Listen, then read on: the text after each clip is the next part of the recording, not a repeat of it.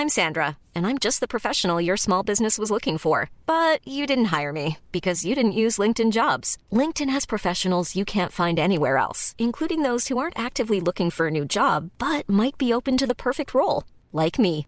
In a given month, over 70% of LinkedIn users don't visit other leading job sites. So if you're not looking on LinkedIn, you'll miss out on great candidates like Sandra. Start hiring professionals like a professional. Post your free job on linkedin.com/people today. Salut, c'est Alix et je suis ravie de t'apprendre que ce LMK numéro 101 est sponsorisé à l'occasion de la sortie de The Vigil, un film d'horreur aussi terrifiant que kiffant. D'ailleurs, je remercie chaudement Wild Bunch, le distributeur du film, qui nous donne sa confiance. Je t'en dirai plus dans mon mini-kiff, tu verras, tu n'auras qu'une envie. Foncez voir The Vigil au cinéma juste après LMK, puisqu'il est déjà sorti le 29 juillet. En attendant, bon épisode Propulsé par mademoiselle.com. Ah ouais. Oh, ça swing.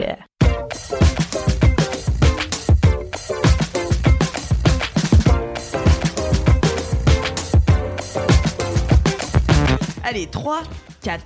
Bonjour, Bonsoir, bonjour, bienvenue dans Laisse-moi kiffer, le podcast je kiffe et de la digression. Allez, allez, c'est parti, on lève les bras. Oui, on lève les bras dans la Vous savez- descente. Vous savez pourquoi je fais ça? Parce qu'en fait, mes potes, euh, je suis allée, euh, dans- j'ai fait un week-end avec mes potes à Lyon la semaine dernière. Et seconde 4, digression. Bam Et en fait, ils m'ont, ils m'ont offert un micro, un micro de star, et genre ça fait, ça fait de l'écho, genre tu sais les micros euh, de karaoké là. Ouais, c'est donc- pas un micro de star.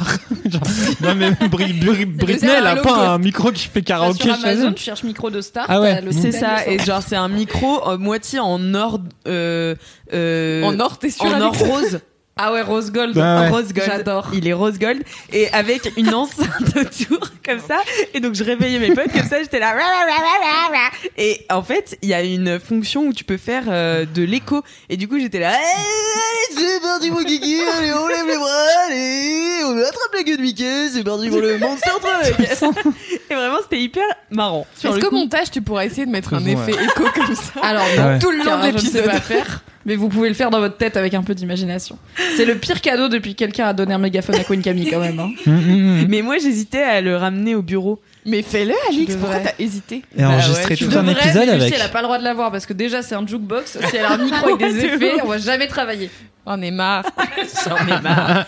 Et c'est- avec cet écho-là aussi, je fais la messe. Mais euh, Deux salles, deux ambiances. parce que tu sais, la messe. Mais bien, chère toujours- sœur. Euh, c'est ça, c'est et et Jean dit à Jésus, Ah ouais.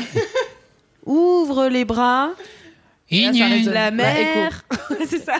Je Putain, le dis pour parce moi, que je vais la- le faire dans le montage. Donc là, vous avez un écho dans la tête. Pour moi, la messe, c'est comme, tu sais, les gens dans Astérix, ils parlent avec des trucs en latin, la moitié du temps, ils savent pas ce que ça veut dire. Moi, j'ai jamais mis les pieds dans une église parce que c'est pas ma, c'est pas ma bande. Mais j'ai les vraiment, est-ce qu'ils parlent vraiment avec des mots en latin, les prêtres, tout le temps? Bah non, pas du Ah. tout. Non, la messe c'est en français. Après, des fois, t'as des chants en latin. Oui. Ah, des fois, ça messes me en latin. parce que toute ma famille, elle, elle connaît les paroles et moi non. Du coup, je suis là. Connais les paroles de- du latin? Bah, une partie de ma famille, pas la famille marocaine du coup. Ah, je me disais, ouais. Euh, bah, ils ont été habitués à la messe et du coup, genre quand on fait des mariages, tu sais, t'as un chant de pour les mariages et du coup, comme eux, ils ont fait tous les mariages de leur vie à la messe, enfin à l'église, bah ils connaissent et moi je. J'ai l'impression d'être sur Mars dans ces moments-là, genre les gens ils font là. Mais moi, et attends, ils regardent même pas la feuille et tout, je suis là, mais putain, ça arrive pas si the souvent un mariage non plus. C'est clair. Mais euh, moi, je t'inviterais si tu veux, Cédric. euh, À la messe Ah bah avec on a plaisir. vraiment pas encore commencé l'épisode. On est là à parler des chants de messe. non mais je t'inviterai Cédric si tu veux au Noël euh, chez mes grands-parents parce que on va à la messe et elle est en breton. Et euh, j'inviterai pas Mimi bien sûr parce que voilà mais Vas-y. mais Tu euh, des stories. et tu sais euh, moi c'est le seul truc que je retiens à chaque fois à chaque fois le chant de messe qui est Noël Noël Noël da Jésus voilà c'est tout le breton que je sais Waouh. et voilà Laisse-moi Vraiment ça veut dire Noël. hein. Noël Noël, Noël c'est c'est Noël Noël Choc. C'est un accent. Voilà. Incroyable. Je n'aurais jamais deviné. Et Ah. donc, Oui. du coup, ce soir, nous sommes. Les gens en ont marre de nous, Alix. Tu sais Ils ont qu'il y a un quitté mec l'épisode m'a minute écrit 3. pour me dire qu'avant il avait une heure de trajet dans sa vie pour aller au travail et qu'il écoute LMK et que maintenant il a plus que 25 minutes. Du coup il est content, il a gagné en qualité de vie. Et il m'a dit mais j'avais trop le seum parce que jour 1 je vais à mon nouveau boulot et j'écoute le LMK qui vient de sortir et je suis arrivée au boulot, il y avait toujours aucun mini kiff qui était passé. en mode désolé, l'intro était peut-être longue. So sorry. Mais ah, faut, faut, il c'est plus pour les kiffs hein, maintenant à l'MK. Il faut se faire, il faut s'y faire. Hein. C'est d'abord il y a des digressions, des LMK rock, des commentaires qu'on ne sait pas d'où qui viennent, euh, les histoires de de, stars. somme, des anecdotes de stars. Après les 100 kiffs, épisodes, il c'est- faut ouais. passer à autre chose. Voilà. les kiffs, c'est le dessert. Hein, c'est C'est saut 2018. c'est oui. Mais du coup, comme vous l'avez peut-être remarqué, après ces 6 minutes 48 d'enregistrement, Oh, LM Crado, nous sommes en présence de la Brigade du Kiff Po, avec po, po, po, po. Mimi Ouais, ouais. Mimi, mimi. ainsi que Cédric Truc, truc, truc, truc. Et aujourd'hui, pour remplacer Kalindi, nous avons la délicieuse Lucie Si, si, si, si. Ouais. Lucie que vous avez déjà vue euh, dans Laisse-moi kiffer euh, à maintes reprises. Déjà vu. Déjà fois vue, oui, tout à I fait. think. Pour parler des zombies. Twice, hein. Euh, voilà, écoutez, je vous propose de commencer euh, par des commentaires. Avez-vous des commentaires? Oui, J'en ai un. Je l'ai même screené. Oh my god. Alors. What a professionalism. Nous avons euh, Cherlona, alias Elona, sur Instagram, qui m'a envoyé. Coucou, j'écoutais le replay de l'épisode 100 du LMK dans mon salon car j'étais seule et mes parents sont rentrés au moment où tu as dit il a éjaculé sur Brassens. je me suis empressée d'éteindre pire timing. Ce à quoi je lui ai répondu 4 emojis sanglotants. Voilà.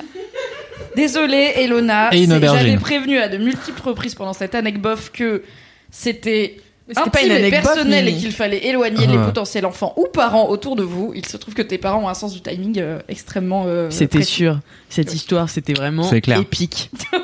Moi, j'ai craché mon eau en entendant que tu crachais le sperme. J'étais là vraiment une mise en abîme qui ne s'arrête jamais finalement. C'était hilarant. Euh, Avez-vous d'autres commentaires, euh, monsieur Cédric? Ouais. Si. Alors, y avait, je vais m'en souvenir. C'était quelqu'un qui disait, non, c'était quelqu'un, non, c'était, euh, en fait, depuis, il y a longtemps, j'avais parlé de Maniki Nico de Montmartre. C'était un truc pour aller faire des cours de cuisine japonaise et apprendre à faire des petits, des sushis, des onigiri, plein de trucs. Oui, je me souviens. Et en fait, j'ai régulièrement plein de commentaires qui disent ah super, c'était trop bien, Euh, merci pour le tuyau, blabla machin.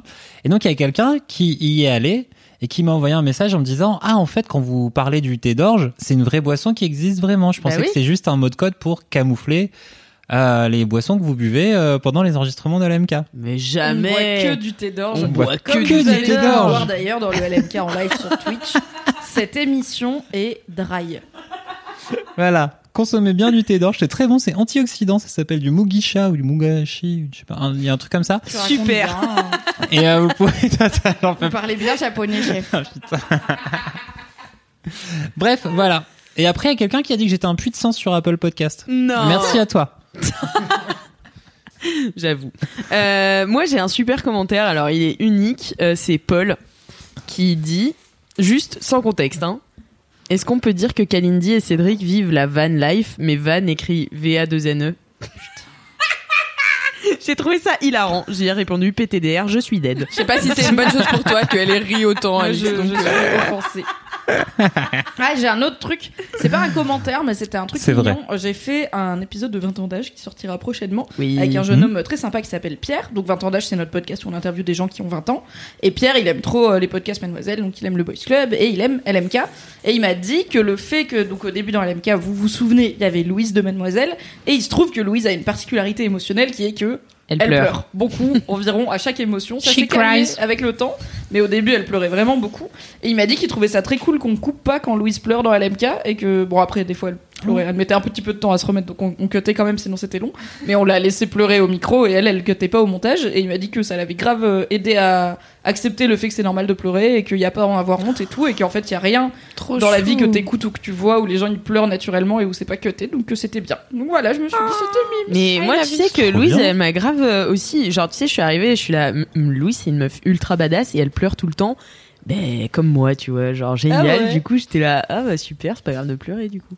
Et Donc, Eh oui. euh, bisous, Louise. Hein. Ah bisous Euh, loulou. Loulou. Pétruche. Et sinon, bah, je voulais juste euh, vous dire un petit mot euh, concernant euh, bah, le dernier LMK qu'on a sorti, qui était le 100. Euh, voilà, là, on entre dans une nouvelle ère, mais merci à vous tous d'avoir été là euh, pour euh, ce LMK 100. Vous étiez tellement nombreux sur le live Twitch, ça fait trop plaisir. Voilà, bisous, bisous. Et euh, bah ouais, c'est reparti pour un tour, quoi. Eh Wesh. bah Lucie, un com Non. Bah non, D'accord. Lucie. Euh, ah si, moi je me rappelle, je voudrais dire que j'ai beaucoup rigolé euh, au LMK numéro 100. J'ai peur que ce soit de la merde ce que je dis. Moi j'aime tout. N'aie jamais peur de ça. Souviens-toi où tu es. Pour être un bon. Ça m'a fait beaucoup rire quand il y avait une lectrice qui a, une auditrice qui a dit que son mec était américain et qu'elle lui a dit euh, Ah oui. It's about time you learn French. Et en fait, sachez que c'est moi dans les commentaires qui a lancé le Hi America. Il y a plein de gens dans le chat du coup qui ont rajouté Hi America. Et j'étais fière, ça m'a fait rire et je me suis dit euh, voilà, c'est ma Super contribution. anecdote. C'est un peu intéressant finalement. Mais en parlant d'anecdotes, est-ce Oh, que on n'aurait pas une anecdote de star Putain, c'est vraiment ma passion, c'est ma rubrique préférée J'avoue. De tout le podcast. J'aimerais qu'on en fasse un podcast à part qui s'appelle Anecdote de Star. De star. Ce serait pas trop bien. Mettez un commentaire si vous voulez qu'Anecdote de Star soit un podcast à part. Ah, mais un podcast de deux minutes chaque matin. Une tu anecdote vois, de star toute pourrie. En, en te brossant les dents, t'écoutes ça et tu fais ah, c'était vraiment Je crois que inutile. j'en ai une, mais elle est vraiment nulle. Vas-y, mais C'est vraiment en a nul, Mais, mais bien sûr, la Alors, réponse. Le jour où j'ai eu 20 ans, je me suis dit soyons ouf, tweetons à Laurie en dans l'espoir qu'elle me réponde. Donc j'ai tweeté euh, Salut Laurie, euh, aujourd'hui j'ai 20 ans et euh, comme euh, à 20 ans rien n'est impossible, est-ce que tu pourrais euh, me souhaiter un bon anniversaire? Elle n'a jamais répondu. Ah, Voilà C'est le seum de ma vie, j'étais là. Peut-être que j'aurais achieve ça dans ma vie, tu vois, genre ça aurait pu être un but, euh, mais finalement non. Non, c'est vraiment trop une génial parce que jusqu'au Ouais, bout, on, y croit. Et non. Parce qu'elle C'est aurait le talent de narration. tu vois, ou t'envoyer un message copier-coller. Non, genre, vraiment, je ah, pense qu'elle s'est dit message, encore une connasse qui se fout de ma gueule alors que j'étais ultra sérieuse, tu vois, mais. Je pense qu'elle l'a jamais vu, ouais. Laurie, si t'écoutes l'MK, STP Envoie-moi à 23 ans, rien n'est impossible. Mon anniversaire, c'est dans deux jours, STP. Mais je tiens à dire pour redorer son blason, qu'il y a genre un an, j'avais tweeté, vous croyez que des fois la meilleure amie de Laurie, elle repense à la chanson Ma meilleure amie, et en fait c'est plus sa meilleure amie, elle se dit Ah là là, quelle grosse hypocrite cette Laurie. Et Laurie l'avait retweeté en disant C'est toujours ma meilleure amie, on s'entend très bien. Mais et j'en avais fait un article sur J'adore. J'avais invité Laurie à la grosse teuf. Elle était venue, la grosse Il y a des limites, tu vois, la go, elle a, elle a quoterté, c'est déjà bien. Moi je suis là, tu veux venir à la soirée Elle fait, Ah, la forceuse, c'est clair. là. Mollo. Je t'invite à la maison vendredi soir. Il y a des bières au frigo. Je te fais une raclette. et tout.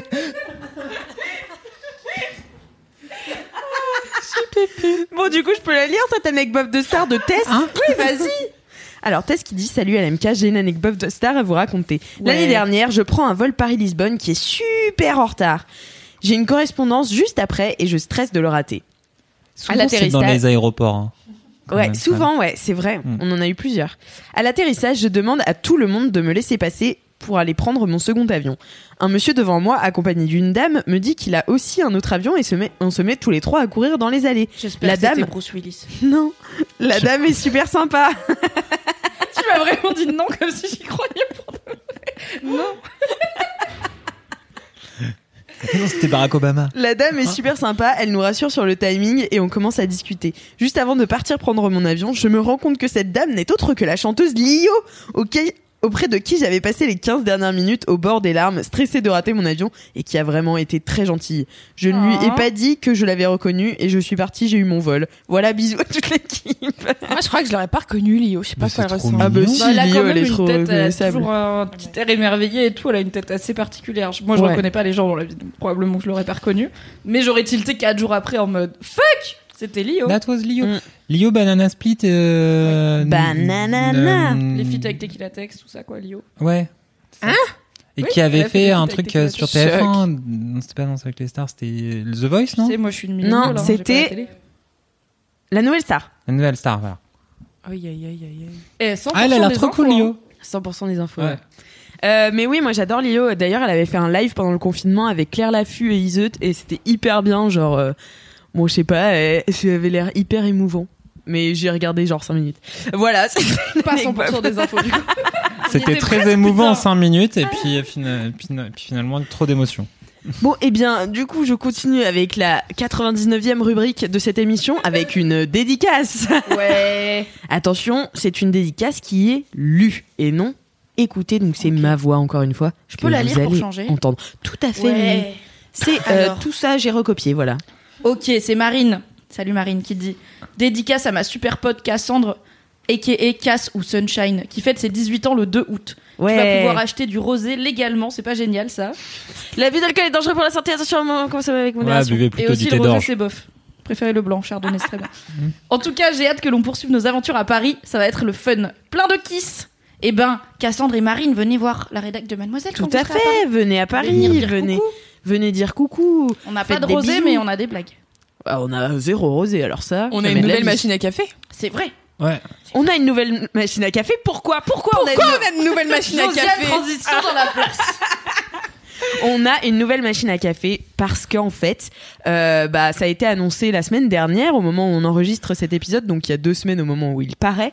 Euh, nous- Mademoiselle a été rachetée. Incroyable. Incroyable et donc nous avons des nouveaux et des nouvelles boss et euh, donc Marine Normand et Mélanie, Mélanie Wanga sont à la tête de Mademoiselle en ce moment où nous parlons et elles nous ont acheté une machine à café. Et Pas donc, elle personnellement en vérité. L'entreprise humanoïde qui a racheté Mademoiselle a un système de machine à café fonctionnel beaucoup plus que ce qu'on avait avant. On dirait qu'elles t'ont donné de l'argent de poche, quoi, là, tu vois. Comment tu le c'est limite présentes ça. Hey, Cédric. on a été à la boulangerie, on vous a acheté une machine à café, ça fait plaisir. Mais moi je les adore donc voilà je suis ravie. Euh, Quelle celle-là, non. c'est pas possible. Mais non, J'espère qu'elles écouteront ça. Et du coup, c'est voilà, et c'est aussi une bonne chose et tout ça. Faut voilà. C'est une très bonne chose. Ah, c'est une Au-delà très bonne chose. La On est machine, content. du budget machine à café. Pas que la machine. Euh, parce que bah, Fab, euh, Fab avait fait le tour de Mademoiselle, il l'a vendu à un petit groupe qui s'appelle Humanoid qui va en prendre grand soin. Donc c'est pas un grand groupe, euh, j'avais vu des gens un peu inquiets en mode euh, oulala, un groupe qui rachète un média, c'est pas toujours bien parce qu'effectivement des fois t'as un grand grand groupe, très grand Oui. groupe qui rachète un petit média et qui en fait pas grand chose. Là c'est un tout petit groupe qui possède Numérama et Frandroid. Oui, c'est un groupe média. Ils- C'est-à-dire Oui. leur travail, c'est justement de faire des magazines. faire pas, ouais. ils font pas des missiles et puis après ils achètent un, ils Non. achètent un média. Comme d'autres. Comme ça peut arriver. Oui, ça peut arriver. ça Non, mais il y a des gens qui ont des, des hobbies, oh, finalement, au-delà d'acheter des missiles, qui sont posséder la, la presse française. Voilà, Bon. Ce n'est pas le cas ici. Euh, ils ont euh, des super ambitions pour Mademoiselle et Rocky, qu'ils Ouais. ont donc confié à Mélanie Wanga et Marine Normand, qui, ont, qui vont en faire plein de belles choses. Et on est très contente parce que c'est très positif pour Fab. Il est très content aussi. J'avais vu des gens qui étaient là, oh non, Fab et tout. Il était là, je suis trop content. Je me tire, c'est bien. Que 15 ans de Mademoiselle, tu vois, ça fatigue un homme. hein, on l'a beaucoup fatigué. Et il est allé, euh, il va faire autre chose de sa vie. Il a une newsletter à laquelle vous pouvez vous abonner si vous voulez garder de ses nouvelles. à Il fait. ne sera plus dans LMK. Nous le remplacerons euh, par euh, une personne mystère, mais là c'est les vacances, il y a plein de gens pas là, donc on calera ça pour la rentrée. je pense. Exactement oui voilà. une personne on un peu à ce poste fixe. Voilà. Et puis Par Fabio voilà, Floris. Fabien Laurent. Florent Florent, comme certains l'appellent. Non Mais mais, du ouais. coup, lui, des fondateurs voudrait venir dans alors appel à Genre tous les les fondateurs big, du big Venez écouter euh, Mimi recracher son sperme. euh. Oui, je anecdote, je me suis souvenu. Donc le jour, le jour où on a tourné le LMK numéro 100 sur Twitch, il se trouve que le matin même, nos, nouveaux boss venaient euh, nous rencontrer. On avait annoncé la vente et tout. Et donc il y a un de ces boss qui euh, ont papoté. Je lui disais bah c'est parce qu'il y avait des gens en train d'installer euh, la superbe régie qu'on avait pour le live. Donc il était là et du coup c'est qui ces gens? Je faisais bah oui ils travaillent pas pour euh, pour Mademoiselle. euh, C'est des prestataires qui viennent nous faire une qualité incroyable pour ce live. Et euh, je lui donc je lui expliquais bah on fait l'épisode 100 de notre podcast principal. Laisse-moi kiffer ce soir sur Twitch et tout. Il m'a dit ah bah je passerai sur le chat. J'avais dur totalement oublié cette anecdote au moment où j'ai raconté le sperme dans le nez et je m'en suis souvenu le lendemain. Je me suis réveillée en mode est-ce qu'il va no. Est-ce que Mais bon. est-ce que t'as fait le sourire? Parce que moi j'ai genre parfois tu sais quand tu te rappelles des trucs un peu honteux que t'as fait t'as genre un petit sourire de la honte genre Comme si t'avais Ah mordu non. dans un citron. oui ouais. genre Ouais, t'es là ouais.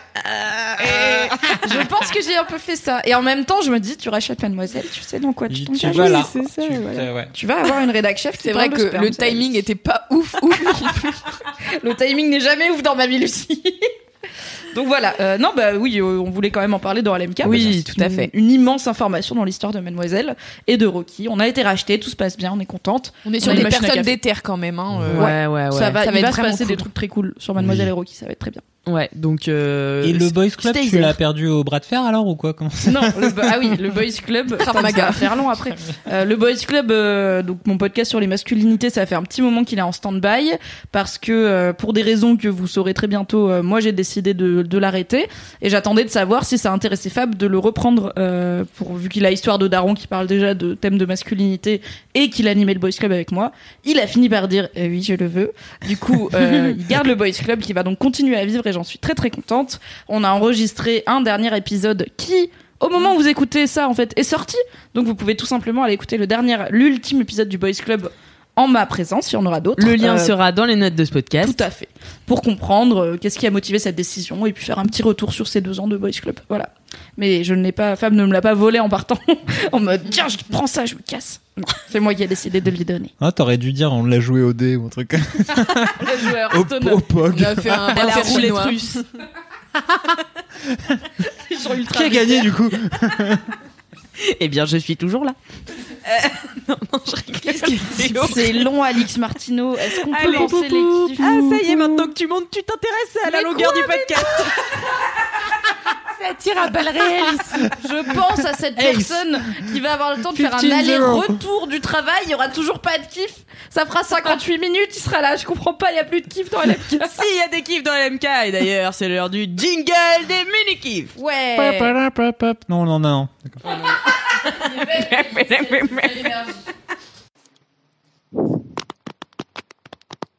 Aujourd'hui, ce sont les mini-kifs version ASMR.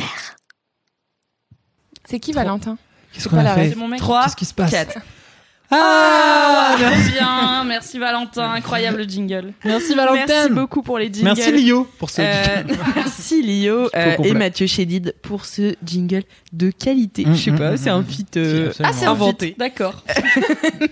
Euh, vous pouvez toujours envoyer vos jingles à l'adresse laisse-moi kiffer at mademoiselle.com si vous êtes inspiré ainsi que vos dédicaces. Vos commentaires vont directement sur Apple Podcast avec 5 étoiles. Ouais, ouais. Euh, les mini-kifs, alors on enchaîne, on enchaîne, on enchaîne. Lucie, quel est ton oui, ouais. aïe, aïe, aïe, aïe. Alors, mon mini-kiff, c'est ma, ma, ma soirée, non, ma matinée de samedi dernier. Alors, vous vous demandez sans doute qu'est-ce que j'ai fait samedi dernier? Non, moi Est-ce je qu'il y sais. avait des crêpes?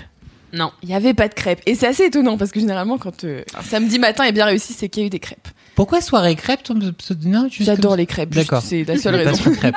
Crêpe, Voilà. crêpe life. Euh, samedi dernier, j'ai été invitée par Cassandre à un truc absolument génial que je pensais jamais faire de toute ma vie.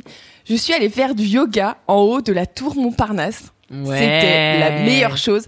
En fait, euh, c'est Yoga Searcher, donc il y a un- une marque de yoga, si je dis pas de bêtises, qui vend du matériel de yoga et tout et tout qui organise euh, tout l'été des séances de des cours de yoga en fait tous les samedis et les mardis de 8h30 à 10h.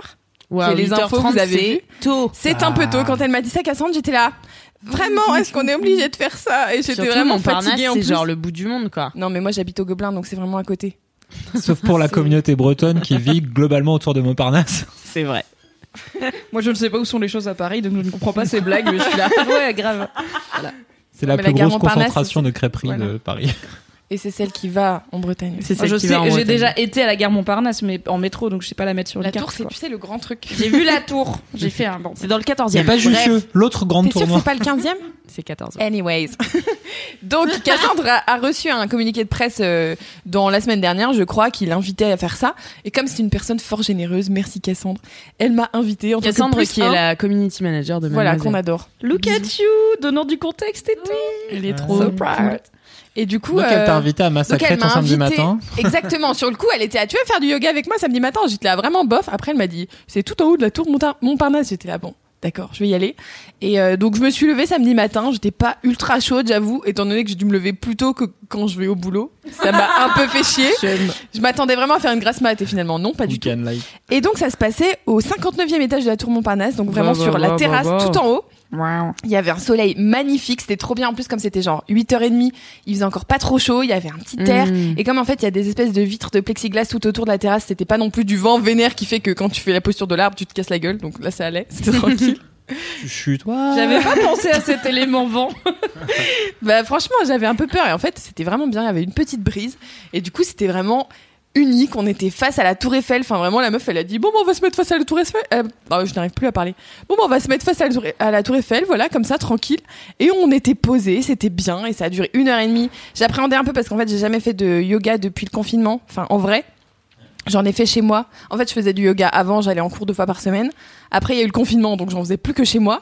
Et après, euh, bah, il y a eu ça, un cours d'une heure et demie, qui est donc, c'est souvent beaucoup plus intense quand c'est en vrai que quand t'es chez toi avec ton ordinateur, parce que chez toi, tu fais des postures de l'enfant toutes les 15 secondes, c'est la posture de repos.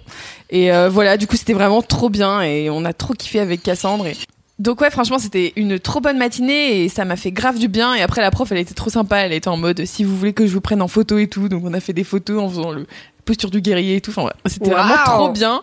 Et la météo était parfaite et ça m'a fait trop du bien. Et quand je suis rentrée, je suis passée par la boulangerie. J'ai acheté deux viennoises énormes, Yes. deux pains au chocolat et une baguette. Mmh. Et euh, J'allais demander s'il y avait un petit déj après. c'est ça. Quand je suis rentrée chez moi, mon mec se levait. J'étais là. J'ai apporté le petit déj et c'était vraiment trop cool. On a regardé New Girl. Voilà, c'était vraiment une trop bonne matinée. Et t'as fait une contente. sieste du matin. Et j'ai fait une sieste du matin qui est euh, Meilleure chose. une tradition implantée par euh, ma sœur finalement que je fais à qui non, je n'arrive plus à parler que j'embrasse euh, très fort. C'est ta sœur euh, fan de Game of Thrones. C'est ma sœur euh, fan de Game of Thrones et de LMK d'ailleurs et de tout ce qui touche à Mademoiselle depuis que j'y suis. Je pense qu'elle est plutôt fan de moi en vérité. en toute, euh, Non, je rigole. Bah, t'étais pas dans Game of Thrones quand elle était fan, hein C'est vrai. Euh, Qu'est-ce que je dis? La viennoiserie, Que- les baguettes Non, et la- le pain au voilà, chocolat. mais oui, la donc- sieste du matin. Je disais donc. Donc ma sœur a inventé le concept de sieste du dimanche matin. Du coup là c'était le samedi matin, mais ça marche aussi. Et euh, qui est un concept de dormir après le petit déj, ce qui fait que tu fais une sieste et quand tu te réveilles, ta journée elle est encore très longue et c'est vraiment très cool. Ouais, Trop bien. C'est du la coup, meilleure euh, Du coup, voilà, j'ai fait ça, c'était bien. Je me suis réveillée vraiment très longtemps après, ce qui fait que j'avais vraiment la tête dans le cul. Après, j'ai un peu regretté parce que en sortant du yoga, j'étais en forme. Mais voilà, du coup, c'était vraiment euh, une trop bonne matinée et je pensais pas un jour faire du yoga en haut de la tour Montparnasse. J'ai trouvé ça trop bien. Et du coup, pour répéter. C'est Yoga Searcher qui fait ça. Ça se passe au 59e étage de la Tour Montparnasse et c'est tous les mardis et samedis matin de 8h30 à 10h. Euh, ça coûte 35 euros et c'est des cours de 15 personnes maximum. Donc euh, voilà. Trop Ça bien. va, je trouve euh, j'ai toutes les 35 infos. euros pour une heure et demie euh, dans un cadre euh, Ouais, vraiment grave, ouf, euh, grave. Ça va. Ouais, C'est ça. une belle expérience. C'est l'endroit le plus Franchement, ça de vaut trop Paris le en coup. plus, non? Je sais pas. À part faire du yoga Non, il y a le ballon météo. tu peux pas vraiment faire du, yoga dedans. Tu peux, mais Bah, ça coûte pas Eiffel, 35 tangue un euros. La Tour Eiffel, elle est plus haute, non Que la Tour Montparnasse? Ah oui, ouais, mais pas, pas Est-ce que l'endroit où tu Est-ce que peux tu la aller. voyais d'en haut ou pas? Oui. Oui, mais tu peux pas aller tout en haut de la tour Eiffel, c'est pour les antennes de téléphone, c'est pas pour les gens qui font du yoga. Donc, tu sais, il y a aussi genre où, tu peux aller pour aller haut.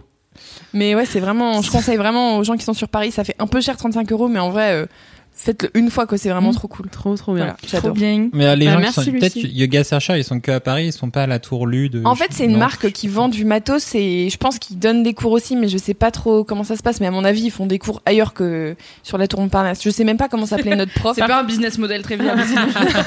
Nous, c'est là. En Ah, plus, un c'est juste l'été qu'ils le font parce que quand il pleut, tu vois, ils peuvent pas le faire. Enfin, du coup, Ah bah quand oui, il pleut, ludique, oui. Ils le font euh, au 56e étage qui est juste en dessous du coup où euh, t'as quand même une vue trop cool parce que c'est plein de fenêtres mais euh, t'es à l'intérieur donc euh, voilà. Hmm, ok.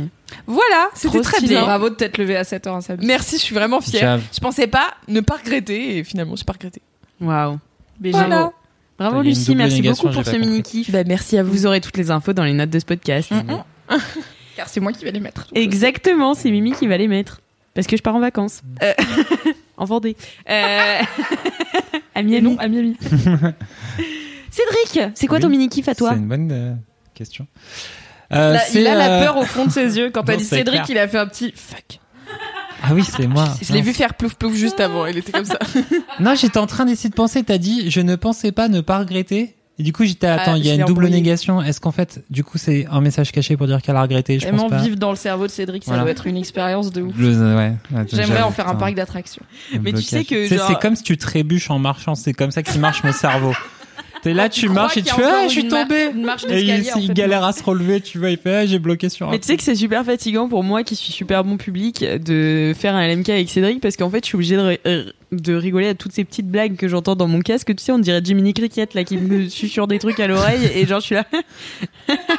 Mais là je suis fatiguée de rigoler, tu vois. Mais il a rien. Oh, le rire de la fatigue. Vivement la Vendée. Alice. On dirait, Vivement la on Vendée. dirait un Et le orgasme. Peut-être que cet épisode s'appellera Ton rire, on dirait un orgasme mou.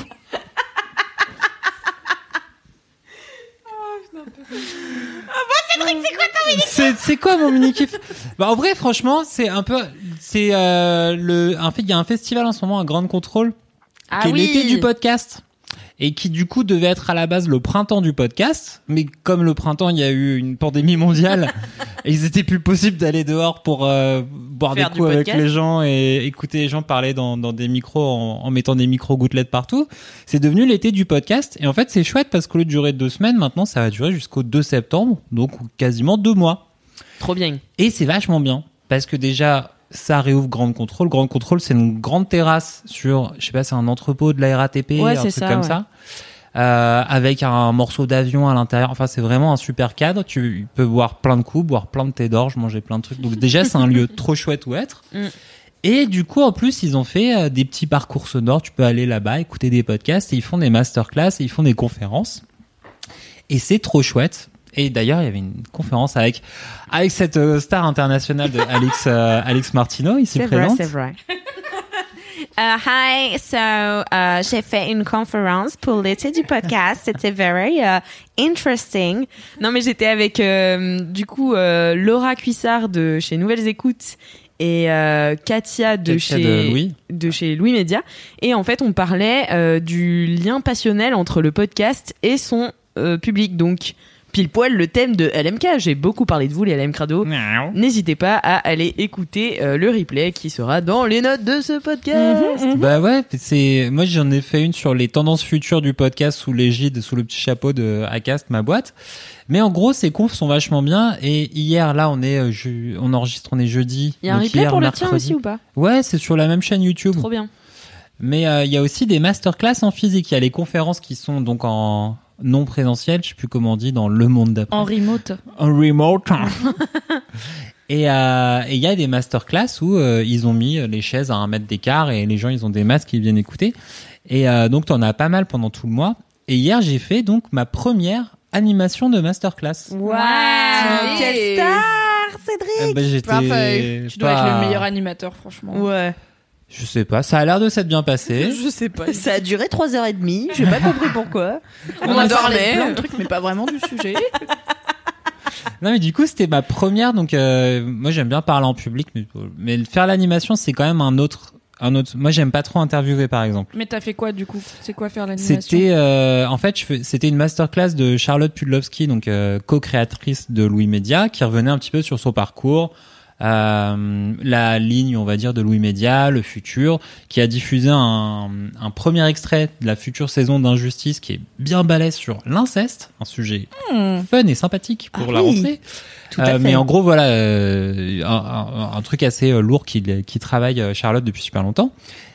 Euh, mais du coup, voilà, il y avait cette présentation. Voilà, moi, je faisais l'animateur, je faisais un peu le, j'étais le Nagui, tu vois, du. du- Mais en fait, tu ressembles un peu à Nagui, je suis en train de Ouais, capter. mais mais de ouf. Mais ça, Ouais, c'est le un peu, côté ouais. juif arabe, ça. Tu vois. Ouais, mais tu vois, tu ressembles pas à Jonathan Cohen par exemple. Mais tu Lui, il a pas le côté arabe, il a que le côté juif. Cut, cut, cut. Non, mais t'as la sympathie de Nagui, genre ma daronne, elle t'aimerait bien, tu vois. Ah, mais moi, les darons de vraiment. Ça peut être un titre de LMK, ça, non Les Et darons aussi de sextape. Ah non, mais moi, les darons m'adorent. Scène 1, extérieur jour. Cédric arrive avec son t-shirt renard.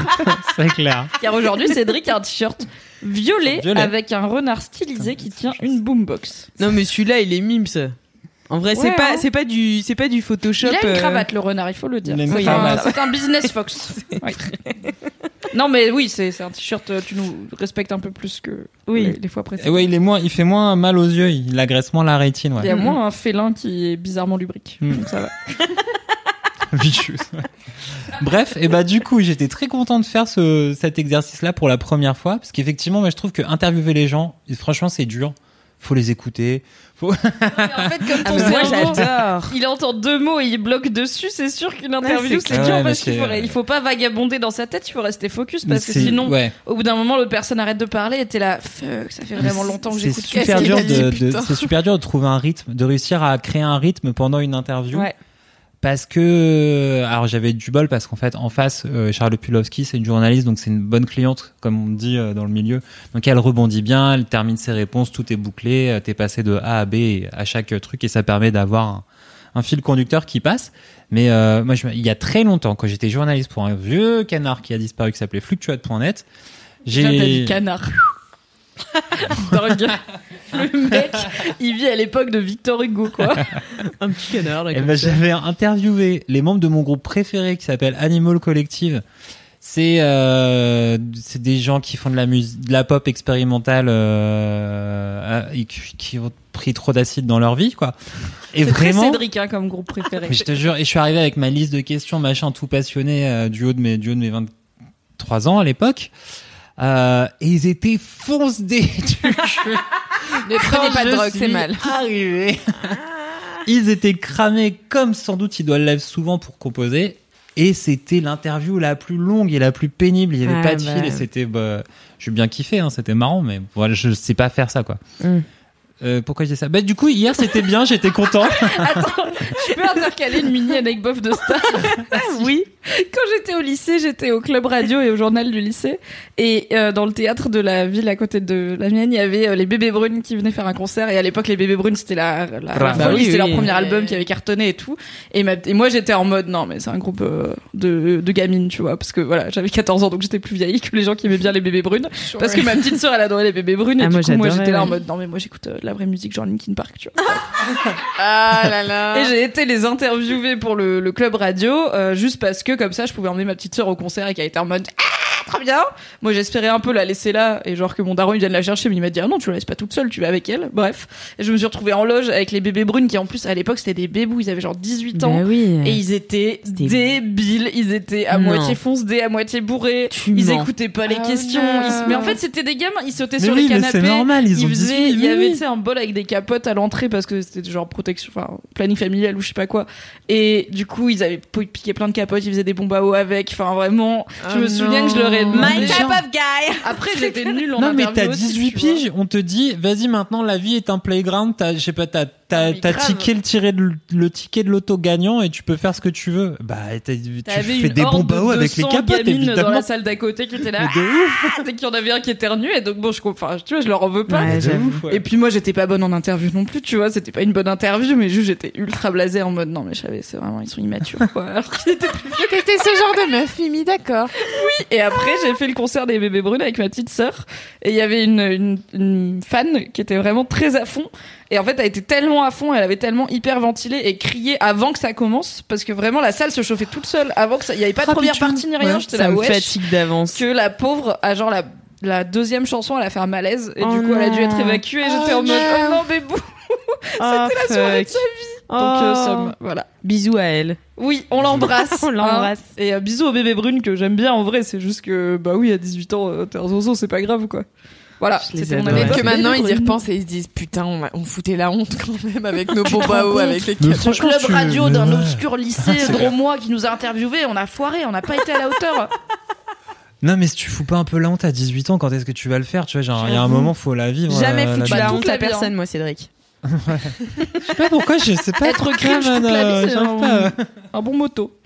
Voilà, c'était mon anecdote bébé brune. Merci. tu peux reprendre à interviewer Je les crois gens, que j'ai fini. dur. Non, c'est moi Non, j'ai mes. t'étais voilà. sûr. Mais du coup j'étais Il y avait content pas quand de même. fil hier. dans mon interview. Ah, attends, de quoi je parlais? T'as Ouais. dit Et aussi, c'était l'inceste le sujet, donc euh, compliqué Voilà. hein, finalement ce, cette Non mais du coup, alors en vrai voilà, il y avait un vrai truc de euh, pré- présenter un studio de podcast et tout ça. En plus c'est cool, tu vois, il y a vraiment plein de choses à dire. Euh, Louis Médier, des valeurs, il y a plein, plein de choses très chouettes derrière. Et tout d'un coup au milieu, faut caler. Alors la nouvelle saison d'injustice sur l'inceste, comment on amène ça? Avec une, une écoute, tu vois, en public et tout. Eh Genre, ben. alors ouais, fan. Donc du coup, j'ai travaillé mon, mon conducteur de questions pour que ça passe.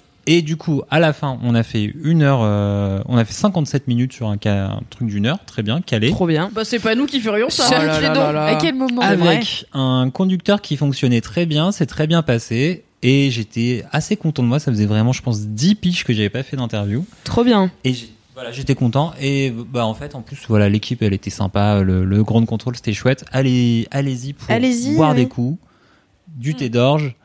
Et, Et franchement, les masterclass sont chouettes. Ouais. Ouais, Et ouais, il y a juste plein de sujets ultra intéressants en fait. De ouf, ouais. Moi j'ai trop envie d'aller à plein, mais il y en a plein aussi qui sont à 10h le jeudi, tu vois. Donc, euh, Ouais, t'as pas mal, ouais, t'as pas mal de trucs un peu. Mais c'est souvent les conférences, les masterclass, elles ouvrent. euh, Les trucs en physique, c'est euh, plutôt 10, 18h, 19h. Et les trucs en web, c'est à 10h, mais après, tu peux les mater sur YouTube au pire. Oui, voilà, c'est ça. Ouais. D'ailleurs, moi j'ai une anecdote par rapport à Ground Control. Waouh Ah, yes Tellement d'anecdotes dans cet Parce épisode. qu'il y a un an, donc j'étais encore à la fac il y a un an, j'étais en stage chez Mademoiselle et en même temps j'étais à la fac et euh, j'avais une copine qui était un peu féministe et tout et euh, elle m'avait proposé d'aller voir une conférence à Ground Control sur les sorcières dans la pop culture. Ah, je sais une ce que tu euh, vas raconter. conférence euh, Alix, elle est déçue. Et La là, meuf, je elle connais connaît cette tout. anecdote. Moi, tu vois, je C'était, sais, euh, mais j'écoute quand même. Oui, c'est vrai, pardon. C'était une conférence organisée par euh, Cosette, je crois. Et euh, donc j'y vais, c'était très bien. Il y avait des, des intervenantes très intéressantes. Et parmi ces intervenantes, Mélanie Manga, qui est aujourd'hui ma supérieure. Et genre, quand j'y repense, je trouve ça ouf, tu vois, que cette meuf-là, j'étais là, ouah, trop stylée et tout. Enfin, la conférence était hyper intéressante et je crois qu'elle est retranscrite en podcast. Donc je pense que vous pouvez la retrouver dans les notes de ce podcast, par exemple. Hein, Mimi Mais voilà, tout ça pour dire que si on m'avait dit il y a un an, quand j'ai vu cette meuf à Ground Control, euh, que ça allait être ma chef euh, Que t'allais Un rester an chez plus tard, que ça allait devenir ça. ta chef. Genre, c'est ouf.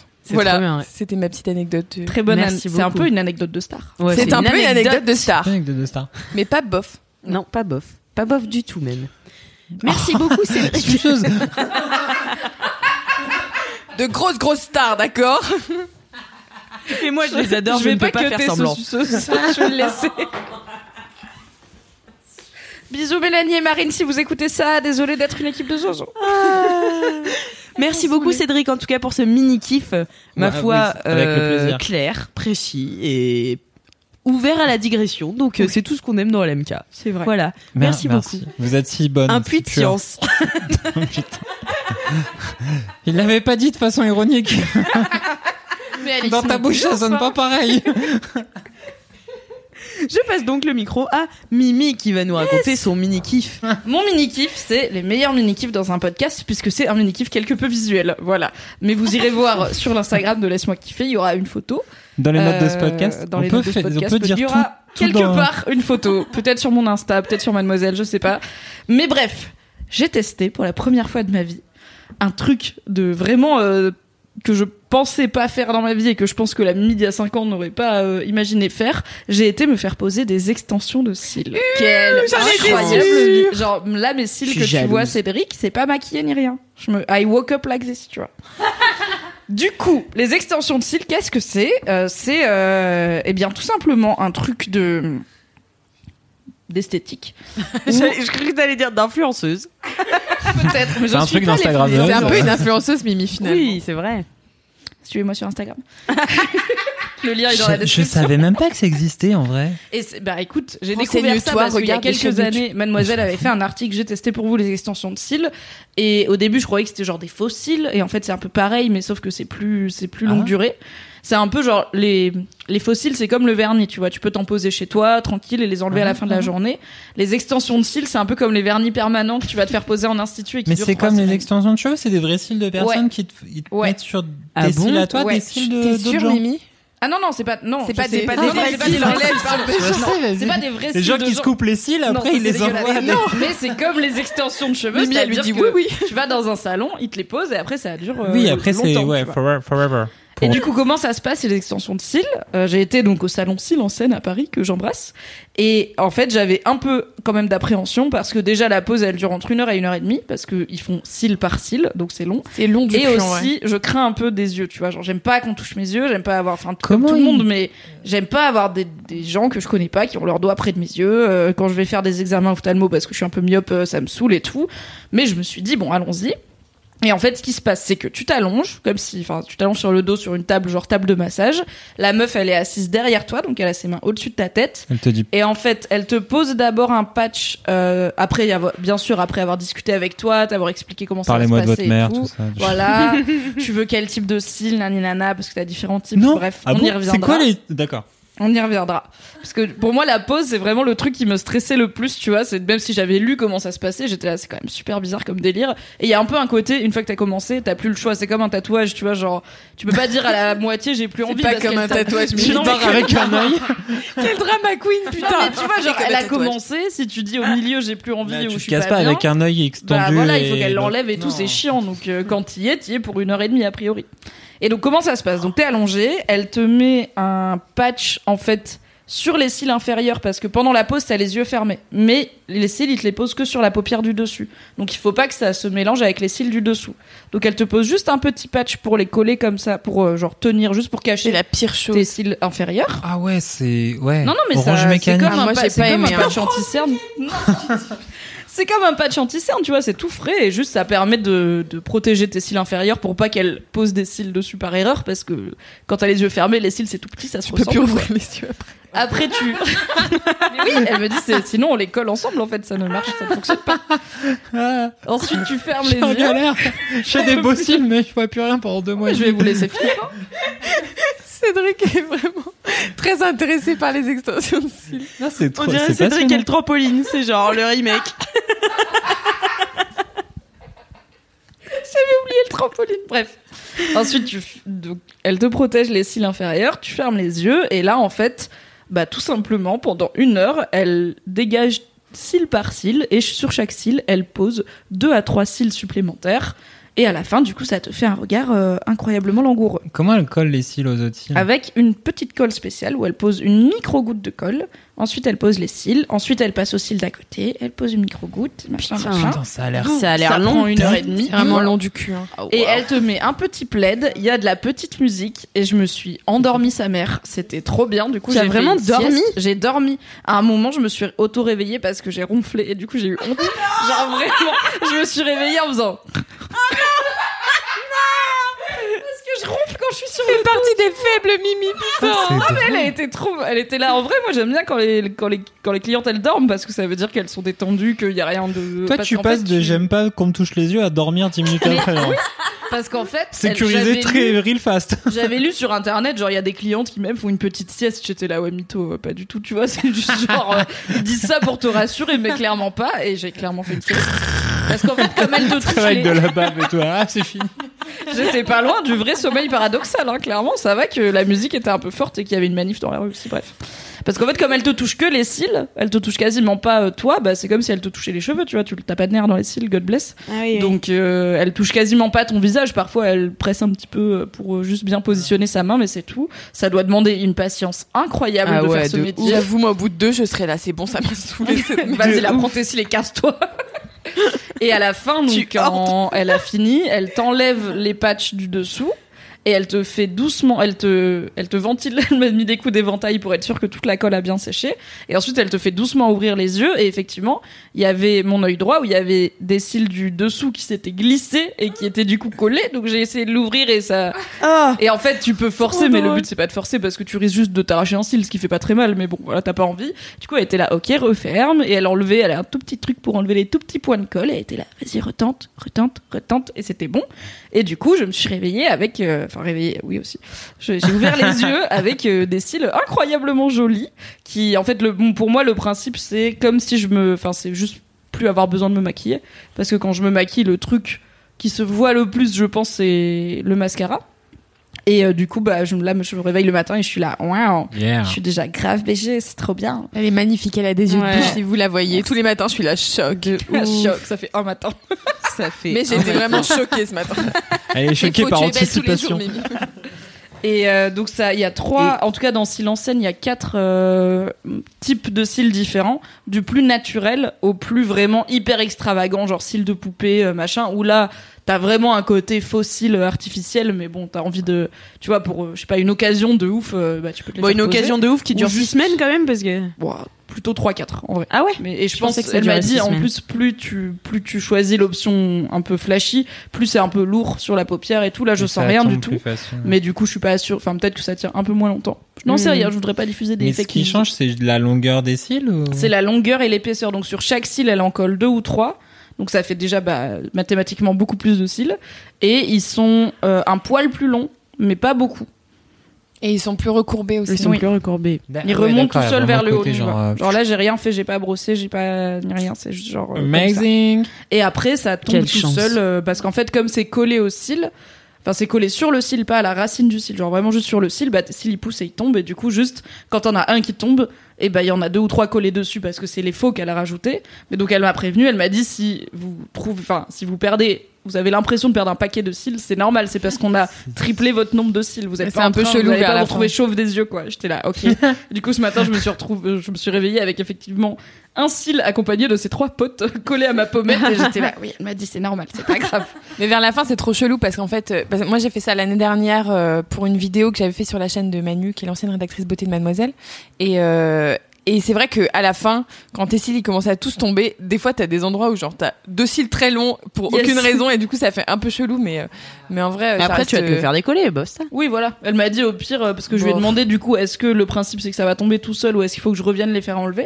Et elle m'a dit, bah en fait, vous, ça va tomber tout seul, mais si à un moment effectivement c'est un peu inégal ou vous en avez marre ou quoi, ou euh, après, bon, t'as- si tu fais une allergie, évidemment, reviens dès le lendemain pour les faire enlever.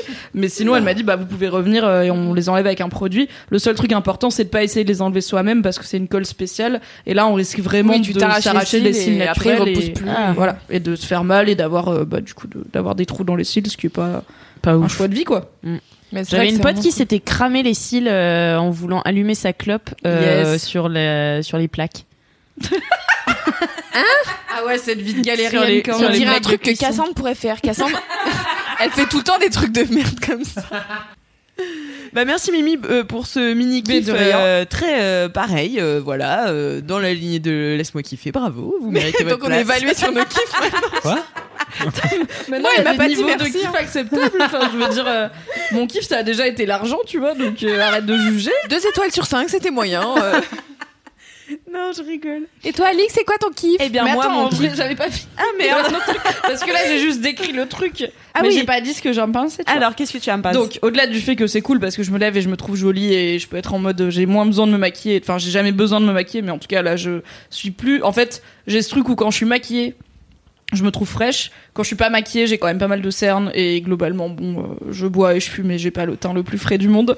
On va pas se mentir. Et du coup, là, j'ai pas du tout besoin de me maquiller pour me trouver fraîche. Ça fait assez de différence, en tout cas dans mon regard dans le miroir, pour que je me dise, ok, c'est bon, t'es BG, tu vois. Donc c'est cool. Et aussi, il se trouve que moi, en grandissant, comme pas mal de meufs, j'étais une fille qui aime pas les filles parce que j'étais pas trop dans les codes de la féminité et que, au lieu de me dire qu'il y a plein de façons d'être une meuf, j'avais décidé de me dire c'est les meufs les connes. Après, j'ai grandi et j'ai compris, voilà. Un excellent article à ce sujet vous attendra dans les notes de ce podcast. Et du coup, tous les trucs de type euh, manucure, esthéticienne, tout ce qui est un peu genre chouchoutage féminin pour la pour l'apparence, euh, j'ai jamais fait et je voyais toujours ça comme je comprends pas l'intérêt de payer euh, cher pour aller faire un truc qui dure pas longtemps et qui est en plus euh, Et surtout, un- c'est faux. Et c'est souvent ça que, qui est un peu jugé. est un c'est que- bonus à ton apparence, Ouais, mais puis qui en plus que tu dois codes recommencer à chaque fois. Enfin, tu vois. Oui, j'ai un peu peur de m'y habituer et d'avoir le seum Ouais, ça. Non, mais comme ça tombe progressivement, tu te réhabitues à avoir des cils normaux après. Yes. En vrai. J'avais peur de faire comme Fab qui a testé d'avoir des cheveux pour le lol et qui était là. Oh non, j'ai plus du tout envie d'être chauve. Adieu mais la bon, c'est un cheveux. choix de vie. C'est juste que j'ai pas du tout le budget de faire des extensions de cils euh, toute la vie parce que ça coûte quand même euh, plus de 100 euros, quoi. En tout cas chez Cils en scène. Euh, mais du coup, bah, ça me fait toujours euh, marrer de tester des expériences euh, très féminines, ce que je fais pas dans ma vie. Genre, j'ai été une fois au spa, j'étais là, ouais, les meufs elles font ça, c'est quand même sympa. Et là, en fait, j'étais en train de me faire euh, pimper par une meuf, euh, endormie sous un plaid. J'étais là, c'est pas désagréable finalement. Ouais. Faudrait pas enfin, j'avais tort de juger trop vite euh, les activités de meufs. Donc voilà, j'ai quand même appris quelque chose en plus euh, d'avoir le regard le plus langoureux euh, de Paris. Ça me donne envie d'y aller, moi aussi. Mais tu tu es peux, sûr que ça mais tirait bien en ouais, plus, de Cédric. ouf. Mais t'as déjà des beaux cils en Ouais, c'est vrai. vrai. Merci. C'est ma grande fierté. Je t'emmènerai. voilà, maintenant j'ai fini, pardon. Bah, merci Mimi pour ce, pour ce mini kiff euh, très intéressant et euh, super. Voilà. C'est les deux Elle a dit adjectifs. c'était super. Très intéressant et, Alix super. Et moi, mon kiff, alors comme vous l'avez entendu avant euh, le début de cet épisode, il est déjà.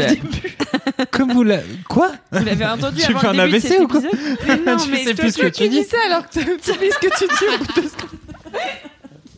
Le foutage de gueule n'arrête jamais. Ils peuvent est pas avoir fatiguée, entendu un truc laissez-moi avant animer le cette début de émission. l'épisode, ça marche pas. Comme vous l'avez attendu, euh, entendu avant le début de l'épisode, cet épisode est sponsorisé. Ouais. Ça y est, t'as compris. C'est bon, je l'ai eu. Donc je remercie Wild Bunch qui est le distributeur d'un film dont je vais vous parler et qui euh, bah, euh, sponsorise cet épisode de Laisse-moi kiffer. Et le film dont je vais vous parler, c'est un film d'horreur. Alors je n'ai pas Yes. l'habitude de Oh vous parler des films d'horreur, c'est plutôt le truc de Kalindi. Kalindi celui-là, is shaking. mais Kalindi Elle va est être shaking, remplacée. ouais.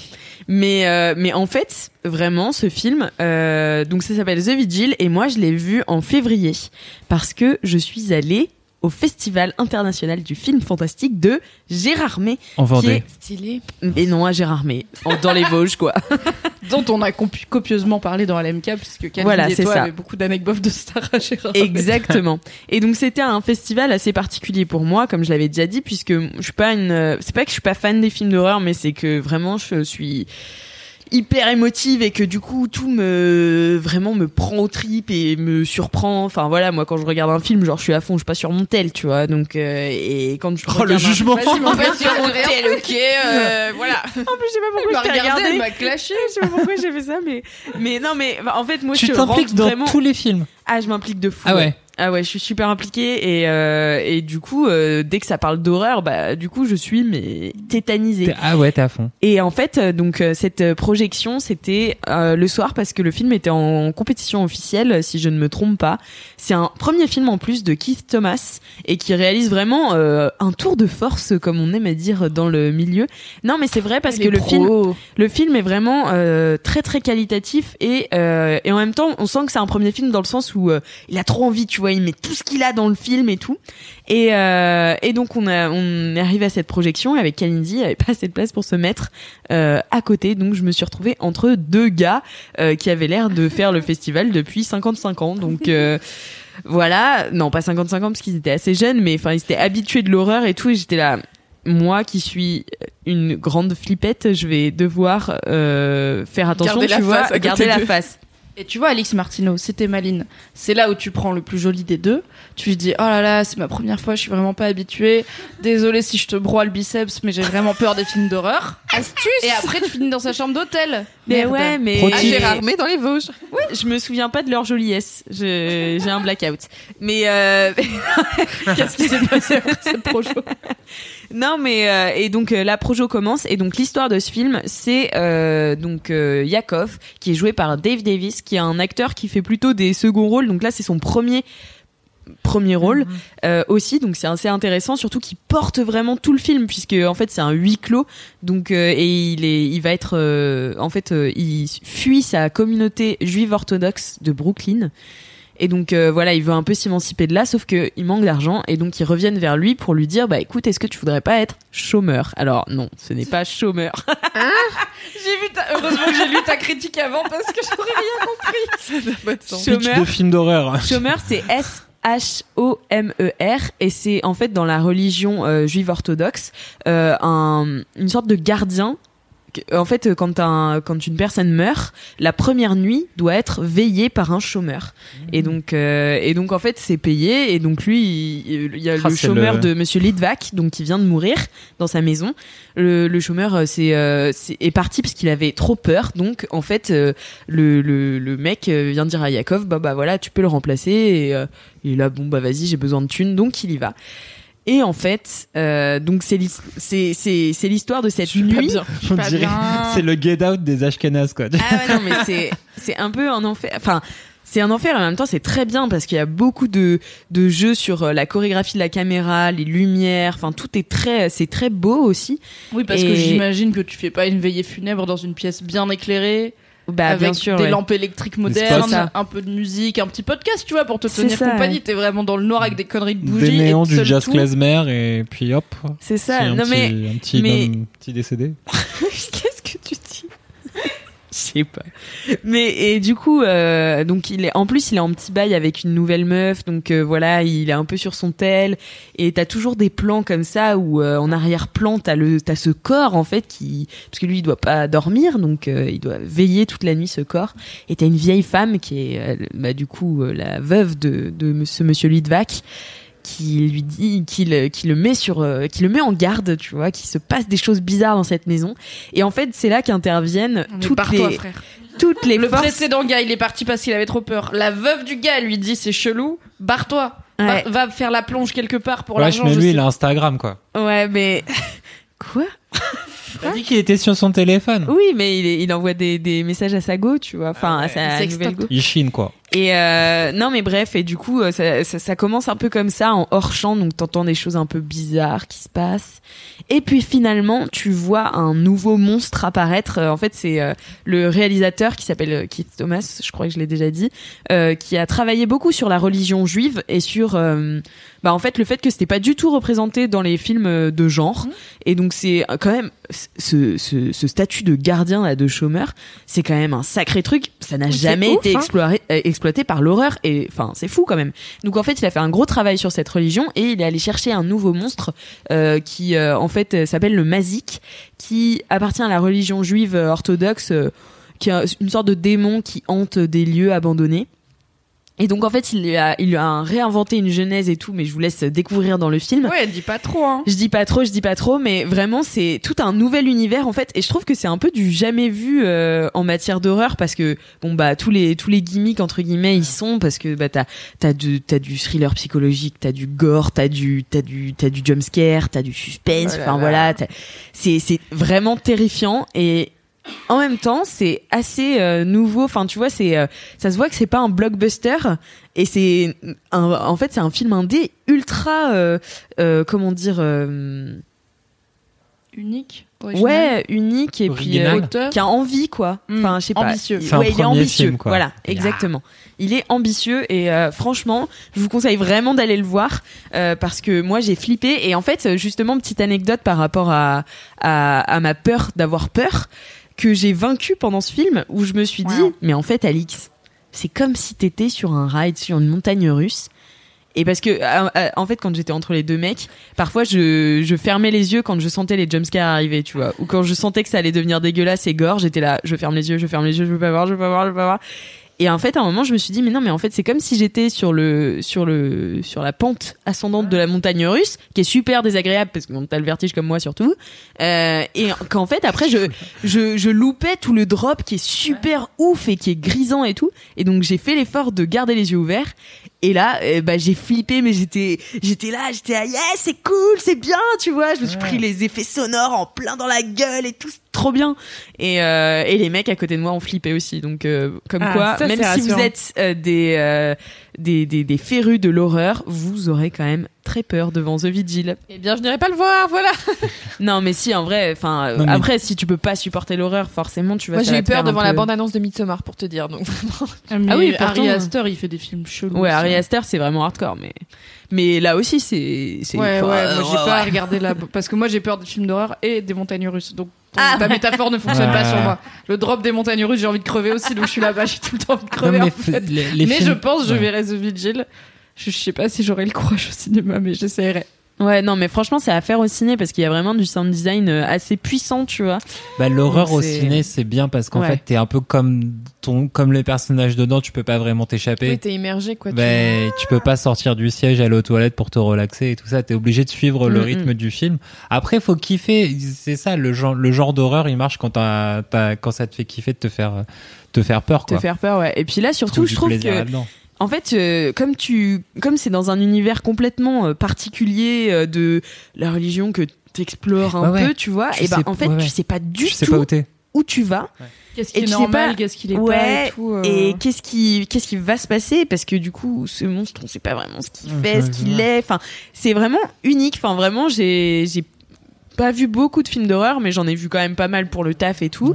Et euh, ouais, enfin vraiment, j'en ai rarement vu des comme ça. Donc Les, euh, voilà, les- je vous les conseille. films d'horreur qui marchent pas, c'est ceux qui sont juste, tu sais, tu oui, sais- tu vois là, quand tu sais t'attends ce les. qui se passe tout, 10 minutes avant parce que tous les films sont faits pareil, euh, en fait, euh, Exactement. Oui, c'est Voilà. intéressant. Exactement. Moi, j'ai un vrai problème avec les films d'horreur, c'est que je suis sûre que j'aimerais bien les films d'horreur, mais juste, faut pas que je sois toute seule, et surtout, faut pas que je sois toute seule après, parce Ouais. qu'en fait, Mm. j'y repense, oui, et bien quand sûr. je suis chez moi, genre le moindre truc, je suis là. Qu'est-ce qui se passe, putain? Est-ce qu'il y a quelqu'un chez moi? Et en fait, j'aimerais bien, je suis sûre que j'aimerais bien les films d'horreur, mais en fait, mon mec est encore plus une grosse flippette que moi, ce qui fait que il peut même pas m'accompagner Ah dans oui, ces trucs-là, oui. tu vois. Mais si par exemple tu vas voir The Vigil au cinéma, genre à la séance de 15h, tu vois, donc tu sors, il fait jour, tu fais ta petite vie et après le soir t'es chez toi avec ton mec, bah du coup t'es pas toute seule. C'est Mais vrai. lui il a pas vu le film donc il a pas partagé ce Mm. trauma, mais au moins t'es pas toute seule. C'est vrai. Non, mais. Tu sais que j'ai une, sorte d'anecdote rigolote. Il y a, en, en podcast, t'as plein de podcasts de true crime, genre de crime et tout ça. Ouais. Et en fait, en regardant les horaires, Alix elle a fait ouais. ouais, genre, alors, oui, cinq épisodes sur des serial killers, j'achète, je veux, j'achète. Et en fait, t'as des pics d'écoute genre à 15h, genre 14h, tout ça, en pleine journée. ouais. Et t'as un autre pic d'écoute à 23h. Il y a des gens, Ah ils ouais, s'endorment. Ouais, t'as des gens, ils Le monde, s'endorment, c'est font... deux catégories, quoi. Ouais, Marilyn, euh, la Manson Family sur 5 épisodes pour dormir. Go. Non mais ça encore ça va parce que moi je suis Au une calme. flippette mais ça c'est du true crime donc c'est des histoires vraies qui sont généralement résolues genre Charles Manson il est derrière les barreaux machin tu le sais Ouais, par mais contre c'est il y a des podcasts c'est de pire, genre c'est des légendes trucs. urbaines et tout et ça j'aime pas parce que Ah. c'est que des bails déjà de gens Hmm. tout seuls chez eux et tout donc moi je suis là tu sais je vis toute seule donc je suis là Oui, où tu vois le jumpscare arriver à 12 km à la ronde, genre. mais moi ça me fait peur quand même il y a Mais moi, je me le bouche les oreilles pour pas entendre le qui bruit. fait des épisodes euh, spécial creepypasta et légendes urbaines et j'ai envie de crever à chaque fois je les écoute en plein jour en faisant mon ménage et ma lessive donc vraiment le contexte n'est pas du tout flippant et à chaque fois après je vais me coucher j'y repense et je suis là oh non Ouais, c'est ça, c'est dans mon lit. Après, genre quand j'ai regardé Bird Box, alors vous allez foutre de ma gueule parce que c'est vraiment le film qui fait le moins peur du monde. j'avoue même pour moi il Des est fois, le tranquille. soir, je m'oblige à ne pas trop y penser parce que quand j'y pense trop, mon cerveau il fait des trucs en mode non mais si ça t'arrivait, qu'est-ce qui se passerait et tout, et je deviens zinzin et après j'ai peur, alors que de base c'est pas un film euh, effrayant non plus quoi. Enfin, Mm.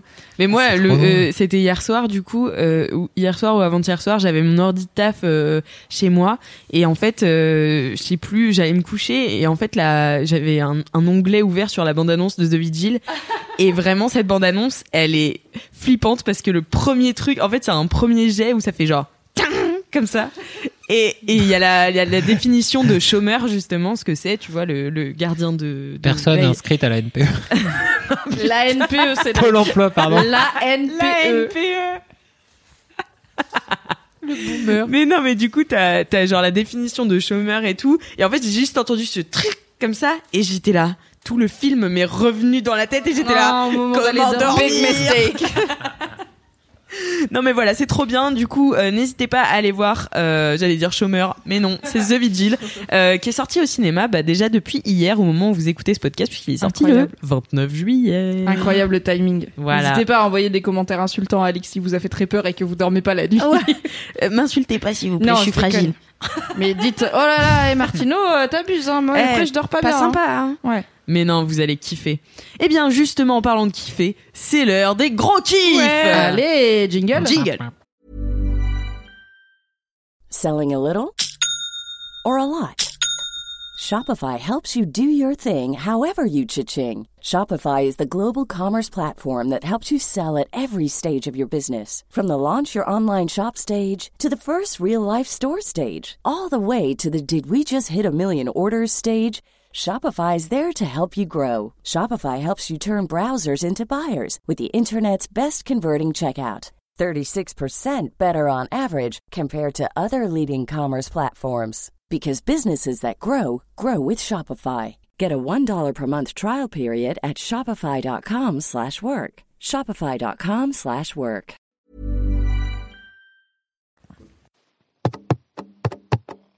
slash gros kiffs. Merci Lio Merci. Lio C'était un solo de Lio. Merci beaucoup. C'est clair. le freestyle était fou hein Oh ouais. Ah, je l'ai pas venir. produit par Kanye West. pas de blague sur Et on repart sur un tour de table avec euh, Loussaï. Qu'est-ce que c'est ton gros kiff? J'ai pas trop préparé ce que j'allais dire.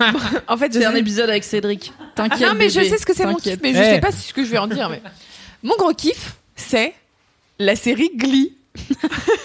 Allez. Toujours des, des kiffs toujours plus euh, actuels finalement. C'est clair, Euh, j'avoue, euh, de l'actu c'est Mon premier LMK, je parlais de The Holiday, qui est un film euh, sorti il y a pas si longtemps que ça finalement. quand même en 2008 hein, je pense Mon gros kiff, c'est Alfred Hitchcock. Je trouve qu'il est vraiment révolutionnaire. Et je trouve que Churchill, il a pas tort.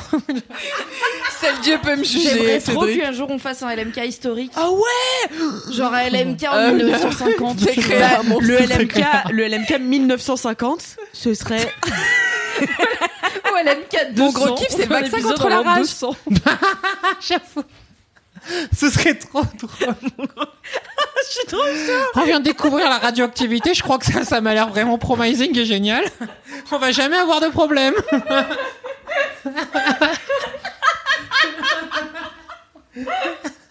N'écoutez pas ces podcasts sobres. Tu noteras l'idée Ah mais de ouf, moi j'adore. en partenariat avec Stéphane Bern. Stéphane Baird vient faire. Faudrait Stéphane en faire Baird vient genre- faire son gros kiff. Je suis trop chaud. Mais faudrait en faire pour chaque décennie, genre vous m'appelez pour la, la décennie 2000-2010, tu vois. Et comme ça, c'est genre mon gros kiff, c'est la Star Academy, tu vois. pas besoin d'aller dans une décennie. C'est plus loin que ça, d'accord, Glee. Bon, raconte-nous un petit peu ce qui Alors, c'est quoi pourquoi- cette euh, émission nouvelle qu'on connaît pas Alors Glee, c'est une petite série un peu niche que peu de gens le connaissent. Ouais, c'est un dé. hein. Elle C'est est très pointue. sérieux en plus, donc euh, j'espère que vous êtes vraiment cinéphile parce que sinon c'est un peu trop euh, compliqué à comprendre finalement. Genre, il y a trop détective et il y a Glee, tu vois. c'est ça. Et puis c'est très complexe finalement la vision que les gens. Bref. Glee, c'est une série que je regardais vachement euh, quand j'étais au lycée. Euh, oui, je crois que c'était le lycée que j'ai commencé de regarder. Et euh, vous n'êtes sans doute pas sans savoir que très récemment, une des actrices principales, euh, Naya Rivera, est décédée. Enfin, elle a été retrouvée euh, morte dans un lac après euh, une excursion en bateau. Euh, voilà, C'est la peu troisième, C'est ça, c'est la troisième personne du, du cast, Cast, qui ouais. meurt dans des conditions pas normales entre guillemets. Enfin, s'il y a une, des conditions normales de mourir. Bref. Bah, ils sont tous jeunes et tout. Enfin, c'est- Oui, c'est ça, elle avait Il y a 33 eu une ans, elle était qui avec, s'est euh, c'est euh, ça. Et Naya Rivera qui s'est noyée. euh, C'est ça. Donc, euh, c'est c'est Et, pas des conditions euh, normales. et du coup, euh, pour euh, Mademoiselle, j'ai créé un article, euh, un top 10 de ses meilleures performances d'Angly parce que, comme j'ai dit, je regardais vachement cette série quand j'étais au lycée et c'était vraiment trop mon kiff. Et pour le coup, son personnage, Santana, c'était vraiment un de mes personnages préférés que j'ai trouvé génial de A à Z, alors qu'il y a plein d'autres personnages que j'ai trouvé qui devenaient un peu fades au fur et à mesure des saisons. Elle, elle a toujours été très Ouais. fidèle à elle-même et je l'ai tou- toujours trouvé trop cool et j'adorais sa voix et tout. Est-ce qu'on peut faire quand même un mini contexte pour les quatre personnes qui savent pas c'est quoi Glee Bah, je peux expliquer, de quoi oui. ça, de quoi Alors ça Glee, c'est une série euh, pour ados très clairement euh, qui parle de d'un lycée et de son club de chorale finalement, euh, dans lequel ben il y a un- c'est un peu tous des losers. Donc euh, il y en a un qui est le seul gay du lycée, donc il se fait bolos toute la vie. Il y en a une c'est la Miss Je sais tout qui veut devenir Barbara Streisand et du coup elle se fait bolos elle aussi. Un subsel. Dans l'ensemble, Ouais. tout le monde se fait bolos tout le temps. Et euh, mais n'empêche que c'est une série euh, hyper euh, intéressante parce que ça touche à plein de sujets qui touchent les ados en fait et c'est pour ça que je l'aimais bien à l'époque et même en la re-regardant aujourd'hui bah, je la trouve vraiment hyper marrante et, euh, et hyper pertinente encore sur plein de points de vue. Bon, il y a beaucoup de choses où, bien sûr, on a évolué et tu dis ça, ça pourrait plus passer dans des séries aujourd'hui, mais Ouais, mais c'était quand même déjà à l'époque un peu Ouais, c'est clair, puis c'est vachement sur le harcèlement sexuel plus, et tout. c'est clair. Euh, sexuel, non. Scolaire. Mais, voilà. et euh, et Ah, ouais, pour le coup, euh, Naya Rivera, son personnage en plus était donc euh, une cheerleader. Donc Santana, c'est la cheerleader euh, bad bitch qui bolosse tout le monde vraiment. C'est une connasse finie, mais qui a un sens de la répartie incroyable. Et en fait, au fur et à mesure des saisons, elle se elle découvre en fait qu'elle est lesbienne et qu'elle a des sentiments pour sa meilleure amie avec qui elle couche occasionnellement et et c'est vraiment un personnage que j'ai toujours trouvé trop cool. Et du coup, euh, après avoir écrit cet article sur ses meilleures performances dans la série, je me suis, enfin, je me suis dit, vas-y, je vais me re-regarder un épisode. Et en fait, euh, un épisode fut deux épisodes, fut, puis Ça, c'est trop bien le moment où tu 172 épisodes. tu remets le doigt dans l'engrenage. Ah. Mais le pire, c'est que j'ai vraiment pris un épisode au pif dans la saison 2, tu vois, parce que je sais que c'est une saison que j'aime bien. Mais j'adore tout dans cette série, en fait. C'est vraiment, c'est un doudou pour moi. En fait, on en parlait un peu, enfin, on parlait pas de Glee, mais on parlait de New Girl dans un Sort le Popcorn euh, qu'on a fait il y a quelques semaines. Et euh, c'est vraiment le même genre de série pour moi. C'est-à-dire que moi, j'ai du mal à regarder des nouveaux trucs. J'ai du mal à m'a- m'attacher à des séries. Enfin, je sais que ça me coûte vachement de me remettre à une nouvelle série parce que je connais pas encore les personnages. Je connais pas leur dynamique entre eux, etc.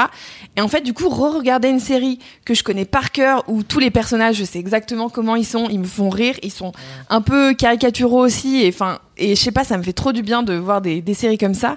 Et du coup, de re-regarder ça, ça m'a fait trop du bien, j'étais trop contente et j'ai trop rigolé et J'adore en fait euh, aussi bah, le côté musical parce que ça reste une série musicale et moi je suis fan de comédie musicale comme les gens le savent peut-être car je suis fan d'High School Musical et en fait c'est vraiment euh, à tel point que souvent il y a des titres que j'aime dont j'aime mieux la version Glee que la version Ouais, moi originale. ça m'arrive aussi. ouais. Genre il y a vraiment plein de Franchement, titres ils ont comme fait ça. des reprises qui étaient Non, mais c'est vraiment ça. cool. Et en ils fait- ont eu des stars de ouf. Ils ont eu Britney, ils ont eu Lady Gaga et tout. Enfin, C'est ça, ils même au niveau des stars de. Broadway, euh, je regardais là les épisodes où il y a euh, il y a euh, Gwyneth Paltrow, bah, elle pour le coup c'est pas trop une star de Broadway, de Broadway je crois, mais euh, Non, pas trop. mais il y a une autre, euh, je sais plus comment elle s'appelle. ah, je je sais pas qui, quoi. Mais je suis nulle en Broadway. Mais je vois qui. Et, euh, et bref, c'est une meuf euh, trop stylée. Et, euh, et voilà, enfin, à chaque fois que je regarde ces- cette série, je me dis, mais en vrai, c'est vraiment des. Qu'est-ce qu'ils disent Il se moque de moi parce que j'ai juste dit. Elle a dit, je vois vois qui qui, c'est, mais je suis nulle en Broadway, mais je vois qui. Et après, j'ai dit top. Parce que vraiment, intervention qui ne sert à rien. là, genre, Oui, niveau d'info maximum. je sais, mais je sais pas. L'effort était minime. Vraiment, quand Cédric te clash sur ton niveau d'info dans l'MK, c'est que t'es tombé bas. Hôpital Charité. Mais ouais, je me dis toujours à chaque fois, avec le recul que j'ai aujourd'hui, que musicalement, c'est vraiment hyper bien Glee. Enfin, même si voilà, c'est des chansons, euh, c'est vachement euh, des chansons pop euh, qui passaient. en fait, c'était souvent des chansons qui étaient à la mode à l'époque où les épisodes sortaient. Donc moi, en plus, ma vie, c'est les années 2000 et 2010. Donc c'est toujours des musiques dans lesquelles je me reconnais vachement. Il y avait un épisode spécial, spécial Britney Spears, un épisode spécial Michael Jackson. Enfin bref, c'est vraiment trop cool et Mais ils étaient travaillés justement vachement en avance. euh, ils étaient bossés avec euh, les maisons de disques, avec les producteurs. Ah ouais des- Ouais ouais. En fait tous les les remakes, les euh, pas les Reprises. remakes, les reprises de Glee, elles étaient bossées avec euh, des prods musicaux, parfois certains des originaux des chansons. Enfin c'est pour ça que c'est si bien. Ah. C'est parce que euh, à chaque fois on leur disait un Et puis- puissant ce garçon. un, oui, un diamant d'innocence. On n'a pas dit ça par contre. Mais du coup, On a écouté euh, tes aventures à Burning Man, hein, on sait, euh, on sait ce qui se celle de passe. Monsieur Chaussette. Celle de Monsieur Chaussette. Mais du coup, euh, ouais non, c'était, Ouais, enfin c'est pas un hasard, ouais. ouais. Puis les arrangements sont trop bien. Les acteurs ont tous des voix de ouf. Et c'est là où je me dis que c'est quand même vraiment injuste que la série ait autant mis en lumière euh, Léa Michel, qui était donc euh, qui jouait Rachel Berry, qui est la Star. la star principale de, du show en fait, et qu'on suit vraiment jusqu'à la fin parce que à un moment ils quittent le lycée, ils partent à la fac. Il y a toute une partie du cast qui disparaît un peu. euh, parce que ils sont loin et voilà, ils reviennent de temps en temps. Mais pour le coup, euh, Léa Michel, elle est là tout le long jusqu'au bout. Et en fait, quand je vois par rapport à d'autres gens, notamment Naya Rivera, bah en fait, elle a pas une voix, enfin, elle a une très belle voix et franchement, elle fait un taf de ouf. Mais ils étaient tous excellents en fait, et je comprends Mm. pas pourquoi ils ont autant mis l'accent sur cette meuf-là, alors qu'il y avait vraiment d'autres euh, talents. euh, Parmi le cast, enfin, je sais pas, en le regardant, ça m'a vraiment frappé que c'était injuste en fait. Voilà, mais elle, est pas, elle perd pas de l'importance au fur et à mesure des saisons parce que moi j'avais l'impression qu'à la fin on s'en foutait un peu de Rachel. Non? Mais en fait, le truc, c'est que à partir de la saison 5, je crois, comme euh, ils partent du lycée, il y a des nouvelles personnes qui arrivent au lycée et. euh, et en fait, moi, c'est à partir de là que j'avais commencé à décrocher parce que c'est un peu des pâles copies des premières saisons. T'as euh, toujours Comme la dans cheerleader Skins, quand ils ont blonde. changé d'équipe. J'ai jamais regardé Skins, donc Ah je ouais. sais pas. Ça te plairait trop, Skins c'est trop bien ce qui. Moi, j'ai regardé un épisode, j'ai vu que c'était des jeunes 2000. qui se droguaient, j'étais là vraiment, ça me saoule. Ah oui bah non alors. La meuf a des opinions. Non, mais je sais pas. J'avais envie de dire juste arrêtez vos conneries et puis ça ira mieux. Enfin, voilà. Grandissez un peu, un peu trop. Allez faire du foot avec vos copains. C'est ça. Mais, euh, mais ouais, c'est. À partir de la saison 5, c'est vraiment. pff, ouais, t'as la blonde cheerleader, t'as la meuf brune qui est un peu paumée. Ça fait un peu le même schéma, en fait, que dans les premières saisons. Et du coup, ça m'avait moins intéressé. Et c'est vrai que Rachel Berry, elle fait moins partie de. Du. Elle, est, elle fait moins partie du cœur de la série, mais euh, elle reste quand même hyper importante et Hmm. elle va à Broadway et tout. Enfin, je sais pas, mais. Moi, la spoilé. Glee. J'ai spoilé Glee. Moi, je respecte rien, je suis comme ça. Mais euh, voilà, franchement, tout ça pour dire que c'était vraiment euh, une série que j'ai kiffé pendant une bonne partie de ma construction de personne euh, quand j'étais ado et jeune adulte. Et euh, franchement, de le re- re-regarder, je me suis dit, ben. Ça a pas si mal vieilli que ça. Ça a vieilli plutôt en termes euh, stylistiques. Tu vois, quand tu vois les gens comme ils s'habillent et tout, tu te Ah dis ouais, chaud, vraiment hein. coupe de merde, c'est pas possible. Mais en, en vrai, Ouais, mais dans 10 ans tu le Ouais, regardes et c'est bon tu vois comme Ouais. Friends en fait. Ouais, ouais, Là tu clair. regardes Friends et t'es là elles sont trop stylées. Ouais. Il y a 10 ans t'étais là c'est qui ces meufs tu vois. Ouais. Mais, mais j'ai eu le temps maintenant dans ma vie de voir le cycle de quand j'étais petit, comment c'est devenu ringard du cul petit à petit et comment c'est redevenu de la folie. Je suis né en Ouais. 83, donc mais j'ai développé des souvenirs dans les années 90. Et maintenant, les années 90, on est, on est en plein dedans. Ouais, Les, c'est clair. ouais, les, les, les 90s, Ouais, c'est donc les peu ça. 2000-2010. Mm, mm. It's coming back. Euh, 10, 10 décennies, hein. C'est vrai. Mais en plus, il me semble que comme c'était, enfin, c'est une série de Ryan Murphy qui fait, qui a quand même un œil euh, assez spécial, quoi. Et euh, comme en plus c'était un peu tous des losers socialement, je pense que même au moment où c'est sorti, ils sont pas censés être, enfin la plupart sont pas censés être ultra bien sapés, tu vois. C'est pas Oui, comme c'est pas des cool kids, ils sont habillés un peu Mm. chelou, genre ouais, Bah, puis les cool kids, c'est des les gamins du club de, de chorale, tu vois, genre ça va pas Ouais, avec les stars ça. du lycée. Donc je pense que même à l'époque ils étaient pas très bien sapés, mais alors maintenant avec euh, 10 ans dans la gueule, à Ouais, mon un peu vénère. Waouh. Mais ouais, genre typiquement le mec euh, qui est le seul gay du lycée, ben euh, il s'habille euh, de façon ultra extravagante à côté des autres gars qui ont juste des vestes de football américain, tu vois, où c'est vraiment nul à chier. Mais mais bref, voilà, et c'est vraiment une série trop cool et même au niveau de l'humour, en fait, je me suis rendu compte que c'était hyper marrant. Enfin, le personnage de Sue Sylvester, qui est donc la Ah ouais. coach des cheerleaders, qui est la pire Ouais, meuf. Genre vraiment, c'est un démon cette meuf, mais elle est trop marrante et elle est hyper sassy et tout. Et en fait, elle passe son temps à tacler euh, Will Schuster, qui est donc le prof de la chorale, sur le fait qu'il a un butt chin, donc un des fesses de menton comme moi d'ailleurs, et sur le fait qu'il a des cheveux euh, trop soyeux et tout. Et elle passe sa vie à sortir des punchlines, mais j'ai envie de m'en faire des t-shirts tellement Ouais, c'est du moi génie. aussi, elle est vraiment À très, chaque très fois, je me dis mais putain, c'est tellement À un malin. moment, elle lui dit pas genre je vais t'offrir un chaton et je vais attendre que tu l'aimes et que ce soit ton chien qui fasse partie de ta vie et après je vais le kidnapper et je vais le tuer. Comme ça tu seras triste. Mais pour un truc random, genre je sais pas, il lui a piqué ça. sa tasse sans faire exprès. tu vois. La meuf est extrême. Là, dans l'épisode que j'ai regardé l'autre jour, c'était euh, je vais t'acheter une toute petite couche pour que tu mettes sur ton, tes fesses de menton. Et c'est que des trucs de merde comme ça. mais lâché un peu tout le temps. Et c'est tellement violent que t'en rigoles en fait. Enfin, mais moi j'adore ces personnages, je la trouve hilarante. drôle. Je pense qu'un de ces quatre, je vais faire un test. Quel personnage de Glee es-tu et Ouh, quelle insulte de sous Sylvester es-tu quel punchline es-tu Mais voilà, je suis absolument fan de cette série et je pense que je la re-regarderai jusqu'à ma mort parce que ça me fait trop rire et que je trouve ça génial. non, mais puis les chansons sont trop bien. Bref, voilà. Bah merci beaucoup Lucie euh, pour ce gros kiff. Bah de rien. C'était très cool. C'est vrai que ça m'a replongé un petit peu dans Glee, que j'avais essayé Ça de reprendre. Mais moi, pour le coup, j'ai trouvé que ça avait trop vieilli. Moi, j'ai pas réussi à me remettre dedans. Attends 10 ans. Ouais, j'attends peut-être 10 ans. Non, mais les épisodes sont longs en plus, tu vois. Ouais, moi j'avoue que je joue à Animal Crossing en même temps, comme en Ouais, plus je les connais ça. vraiment par cœur, je me dis c'est pas. non, mais parce que tu grave vois, ce serait des, épisodes de 20 minutes, parce que moi, je regarde pas mal Ouais. des séries doudou comme ça, genre je me fais Friends et tout, machin. Et en fait, quand c'est pas long, moi, c'est pour en faire entre deux choses, tu vois. Mais Glee, ça dure vraiment 40 minutes et je suis là. pff, ils auraient pu faire des épisodes de 20 minutes, tu vois. Est-ce qu'on a besoin de mettre trois chansons dans un ouais, épisode vraiment? exactement. non, je rigole. C'est sur Netflix hein, maintenant. Oui, maintenant c'est sur Ouais. Netflix, tout à fait. Écoute, Eh c'est ben, pas impossible allez-y. qu'un de ces soirs je me lance un petit Glee. euh, Ah là là. en souvenir Je du te bon conseille la temps. saison 2, c'est là où il y a tous les épisodes spéciaux avec Britney Spears et tout. Ouais, ça marche. Voilà. Trop bien. Merci beaucoup, Lucie. À De toi, nada. Cédric. Quel est ton gros kiff? C'est Lucie qui prononce en- avec un accent parfait euh, les noms des, des les chanteuses qui passent dans Rachel. Berry. Rachel Berry and Britney Gwyneth. Paltrow. Moi, je sais, franchement, je sais pas comment prononcer. Gwyneth, Gwyneth Paltrow? Gwyneth. C'est comme ça pas qu'on dit en. France. Gwyneth Paltrow. J'adore son travail. Euh, ne- Bref. Il y a Lucie ça, qui tout ça. décède, mais on revient vers toi. Elle sortait avec le mec de Coldplay. Oui, C'est pas vrai, c'est ça ton gros kiff, Cédric Non, mais je me souviens. pour une fois, il a 100% des infos. Oui, c'est vrai, hein. il y a très longtemps, quand moi j'étais, quand j'étais journaliste musical, il y a une éternité, euh, En Chris 1952. Martin donc euh, avait gagné le titre de végétarien le plus sexy du monde, 2005 ou 2006. C'est pas vrai. Et trois mois après, il avait dit en fait, je suis pas végétarien. je mange du poulet, mais parce que parfois je me trompe entre le poulet et des légumes. Et c'était genre, c'était vraiment fois, je vais genre, à mais KFC, je prends un bucket de brocoli et après j'ai un bucket de poulet. Et t'as vraiment retenu cette info en mode toute ta vie, tu t'es Ouais, dit, non, je vais ouais, ça pour un jour le ressortir dans un podcast. Parce qu'en fait, à l'époque, j'aimais pas trop Coldplay et j'étais, je, je dirigeais Ah. un blog musique, donc j'ai essayé de trouver des excuses pour dire que Coldplay c'était nul et fade. Et ben voilà, ce qui maintenant est Et je me servais en de ça, je me disais, regardez, le mec, il sait même pas faire la différence entre du poulet et des navets. Et, et c'est, et en fait. Pour sa défense, c'est la même couleur quand même. Et c'est, et bah, c'est.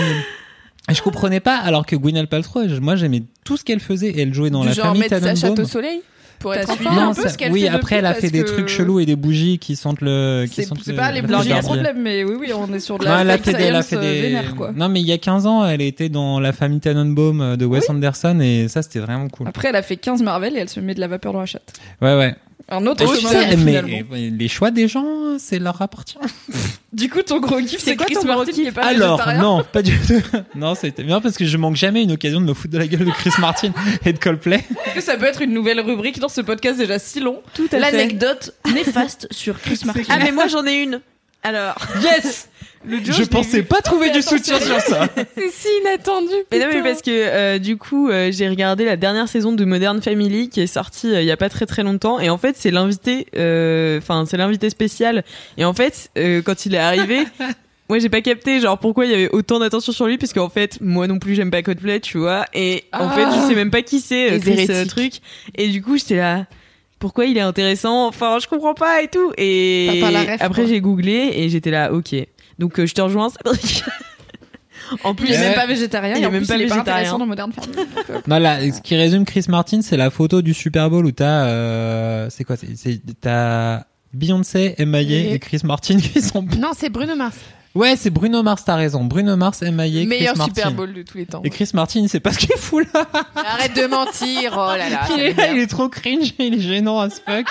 la T'es perception est un peu jaloux, biaisée. putain Il était au Super Bowl. Qu'est-ce que tu vas faire, Cédric? Bah attends, mais euh, n'importe qui quoi. clash. Attends, mais qu'est-ce... Moi j'étais au Burning Man, qu'est-ce qu'il y a? Je croyais que c'était Monsieur Je croyais Chaussette. que c'était Monsieur Chaussette. Oui, c'était lui. C'était moi. En fait, c'est, en fait, c'est Monsieur Chaussette depuis le début. Est-ce que Monsieur Chaussette c'est Chris Martin? C'était épisode 12, Monsieur Chaussette, cette blague qui n'en finit jamais.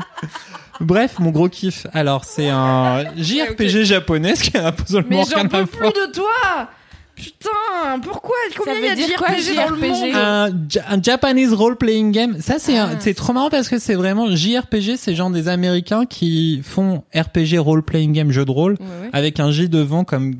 Mais du coup, c'est devenu un nom pour de, le monde entier pour dire ça, alors qu'à la base, ça vient des États-Unis. Ils sont D'accord. forts hein, pour J'ai imposer rien les trucs. compris à cette explication. Moi j'ai dit sont d'accord, mais forts j'ai pour pas imposer leurs trucs, leurs, les acronymes, les Américains, ils sont balèzes. D'accord. Voilà, c'était Oui. nul.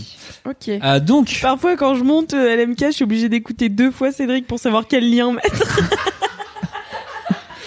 Sait jamais de quoi il parle vraiment. C'est quoi son vrai kiff dans les notes de ce podcast, la définition de JRPG. Tu sais, eh, on peut pas faire une blague où tout est dans les notes de ce podcast. Mon article d'il y a 12 ans sur Chris Martin est un mauvais végétarien dans les notes de ce podcast. Le lien du Si tu Super Bowl aussi parce que vraiment c'est un bon concert. Tiens à le dire. C'est vraiment l'article à lire au fil du podcast. Tu vois, tu le gardes sous les yeux, t'auras tout. Ah C'est clair. Scroll un peu. Euh, donc, ce truc, c'est un jeu que j'ai découvert. C'est mon, mon gros kiff.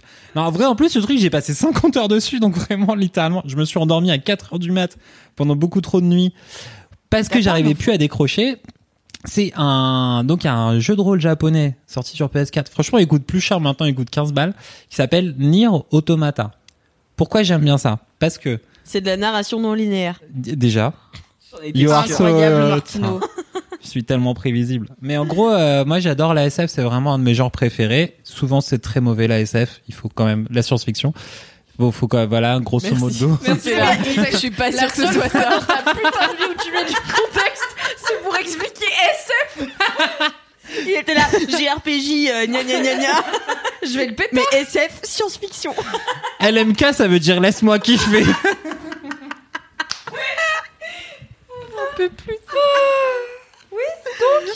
Nier Automata, la SF. Donc la SF souvent c'est pas très bien parce que les gens ils ont pas le budget parce que parce que même quand ils ont le budget ils prennent n'importe quel acteur c'est nul. Et donc en fait en jeu vidéo ce qui est bien c'est quand même que la SF euh, bah t'as pas besoin de payer des acteurs et si t'as des gens passionnés ça fait des trucs très bien. Et donc Nier Automata c'est un en vrai franchement le jeu en lui-même il est cool mais c'est l'histoire qui est marrante. Et c'est ce que ça balance et tout ça. C'est genre un peu le jeu vidéo des, des, des, des années 2010, un peu philosophique sur euh, qui sommes-nous et qu'est-ce qui qu'est-ce qui crée l'humanité? Ah ouais. PK Qu'est-ce la que- vie. Qu'est-ce que l'âme? Qu'est-ce que Bon, ça, bon.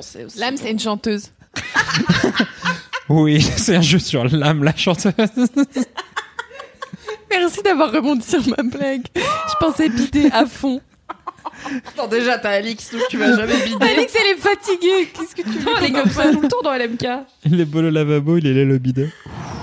Qu'est-ce que tu dis Mais parfois je comprends pas, genre vraiment, je suis vraiment obligée de Lui-même, réécouter. il comprend pas. Donc, Ouais, donc PK à la vie. Nier Automata. Euh, en fait, c'est donc l'histoire. En fait, je vais le pitcher un peu juste l'histoire parce que juste c'est en vrai c'est trop bien. Le pitch il donne trop envie d'y jouer.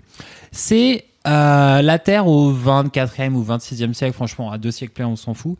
Euh, et en fait, les humains, ils ont dû s'expatrier sur la Lune parce que des extraterrestres ont attaqué euh, la, La Terre, Terre.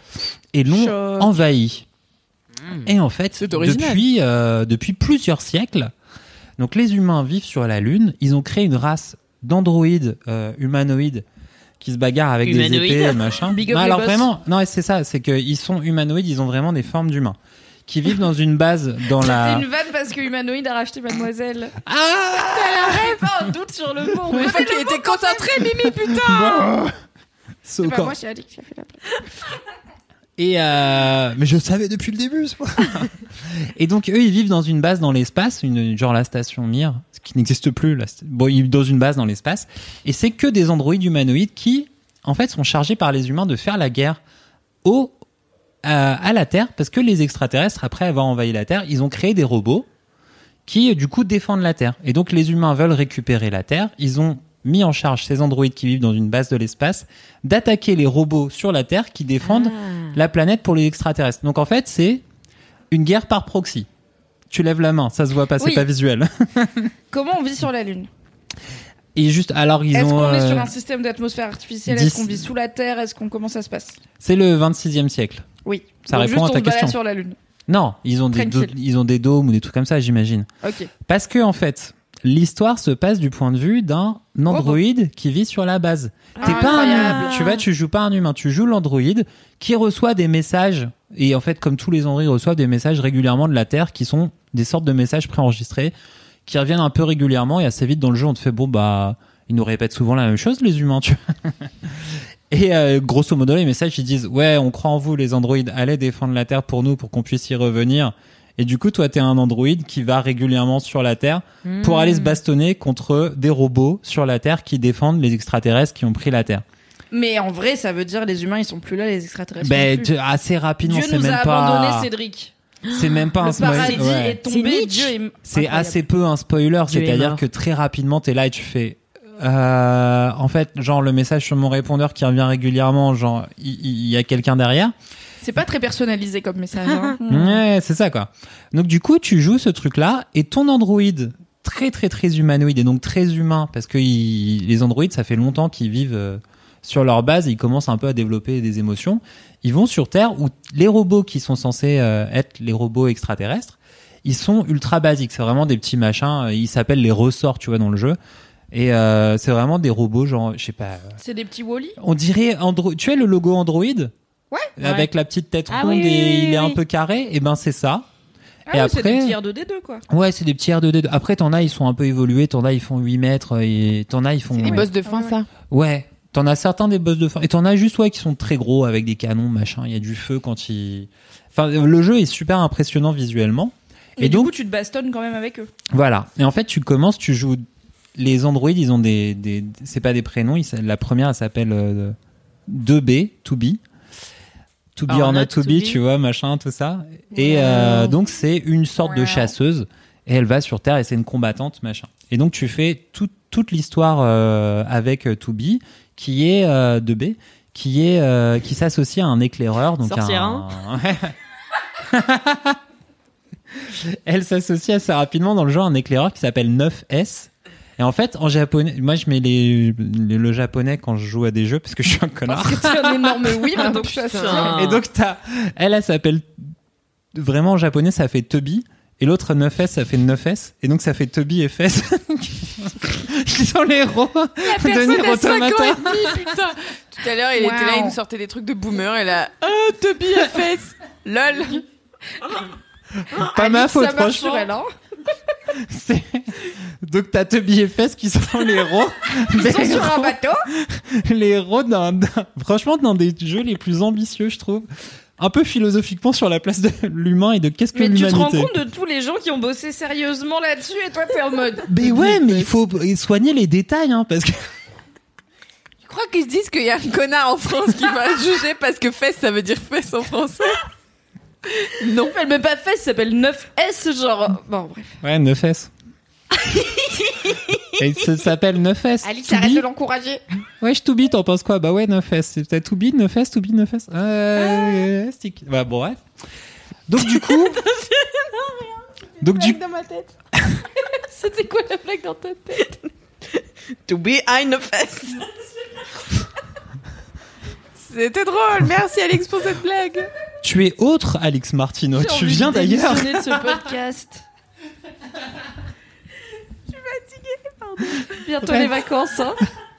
Dans 20 minutes, j'espère, parce qu'on aura fait deux heures dans 20 minutes. donc- Attendez, mon compte philosophique avait dit en avance. Donc ça, donc voilà, ça avance. Et donc tu joues au début euh, la chasseuse qui euh, s'associe à Nefes, qui est Continue, Donc, continue. Te laisse voilà. pas dé- déconcentrer là. qui lui est genre le personnage, le seul personnage masculin du jeu, qui est euh, du coup plus un éclaireur. Il peut hacker un peu les boss et tout ça quoi. Et en fait, pendant le jeu, tu vas euh, rencontrer sur Terre plein de communautés de robots qui sont devenus plus ou moins fous et qui en fait, tu te rends compte que ces robots laissés à l'abandon sur la Terre, ils émulent, ils réémulent des comportements humains. T'en as qui font, euh, t'as des robots qui, qui donc c'est séparé comme plein de jeux de rôle en plein, euh, je sais pas, de- de- d'univers de, t'as un désert, t'as la ville, t'as euh, le monde de la forêt, t'as un vieux Les château montagnes, médiéval, tout ça, les montagnes et tout. Et donc, euh, t'as une sorte de, de, de- t'as une communauté de robots qui sont devenus un peu euh, fascistes, t'as une communauté de robots qui sont un peu genre des berbères du désert, t'as une communauté de robots fanatiques qui sont, qui sont passés, qui sont glissés en mode religieux, et ça réémule en fait, je sais pas, un peu l'historique des grandes communautés euh, théologiques et philosophiques humaines. Tous les personnages du jeu qui ont des noms, ils ont des noms de philosophes parce que les Japonais ils aiment bien faire des faire ce genre de trucs comme ça. Et donc, mais même en fait, To Be, tu vois, en vrai, c'est vraiment une ref à To Be or Not To Be, tu vois, mais juste. Neuf euh, c'est une ref à quoi du coup? Bah, c'est rien. À Walou. Ça veut dire un truc en japonais. Nietzsche, hein. Nietzsche, Nietzsche. Next. Mais le truc, c'est que, tu vois, Un stretch quand même, hein, le Nietzsche. Mais le truc, c'est To Be avec l'accent japonais, ça fait Toby, quoi. C'est juste- Franchement, honest mistake, tu vois. bon, bref. Mais du coup, tu fais d'abord le jeu avec la chasseuse. Et en fait, ce qui est génial, c'est qu'au bout de 10, 12, 15 heures de jeu, et c'est vraiment trop bien parce que les robots, ils développent genre une forme d'humanoïde de leur côté et petit à petit, tu te rends compte que euh, tout ça n'est qu'une vaste mascarade en fait, cette espèce de grande guerre. Est-ce que t'es pas en train de v'la spoiler si t'en es à 15 heures de jeu là? Pas trop parce que vraiment, clairement, très rapidement, très rapidement, tu sais à peu près où le jeu il veut t'emmener. Mais ce qui est intéressant, c'est que une fois que tu as fait la partie de, de la chasseuse de B, tu joues à travers le rôle de 9S, le fameux euh, éclaireur. Et donc tu refais en fait le jeu, mais selon son point de vue. Donc Ah. même le niveau de combat, c'est pas la même chose. T'es pas une bourrine avec deux armes et tout ça. En plus, ça c'est cool. C'est il y a vraiment le côté euh, le, les personnages bourrins. euh, Enfin bourrins, les vrais euh, combat- combattants. En fait, c'est des meufs et 9S, c'est euh, genre euh, c'est le seul personnage masculin et c'est un peu l'éclaireur frêle et tout ça, fragile. Faut faire gaffe à lui et tout ça. Et donc il bat les ennemis en les hackant. Donc t'as des mini-jeux un peu rigolos. C'est vraiment ça change de, de, de soft. Et après, une fois que t'as fini avec 9S, tu joues aussi une Mais vas-y, troisième dis fois. pas. En vrai, j'ai déjà envie de jouer au jeu. Voilà. Là, tu m'as raconté les 15 premières heures et après, tu non joues mais en avec fait 9S. c'est dans c'est dans le c'est dans le c'est dans le switch et et après tu joues encore En quoi c'est un argument, wesh. Non mais en gros tu changes euh, plusieurs fois de personnage. Ok. et à chaque fois que tu joues tu vois encore narration non linéaire. D'accord. des éléments très différents de l'histoire. Et petit à petit quand tu joues tu comprends l'histoire. Et donc les trucs de base que t'as compris très vite genre tout ça est une mascarade. Après tu vas derrière sur euh, pourquoi les robots Qui ils font a ça pourquoi les robots ils s'appellent frères entre eux? C'est quoi le bail? Pourquoi en fait c'est- Qu'est-ce qui se passe Et pourquoi laisser comme ça euh, Et franchement, le jeu c'est un genre petit à petit, tu passes de mindfuck en mindfuck. C'est très beau, c'est très bien écrit. Euh, c'est super stylé, c'est ultra vraiment quand tu te balades et t'es là, et tu vas dans le désert et t'es dans des tempêtes et t'as des espèces de robots géants au fond et euh, c'est trop beau et c'est c'est génial. Voilà, moi j'ai kiffé. C'est vraiment euh, C'est dispo que sur PS4 du coup? Toi aussi, et sur PC. Et sur PC. Et sur... Ouais, pas sur Switch. Je crois Ah. qu'elle est pas assez balèze la console pour tourner, le... Mhm. pour tourner le truc. C'est dispo sur plusieurs consoles. Nier, N-I-E-R, deux points automata.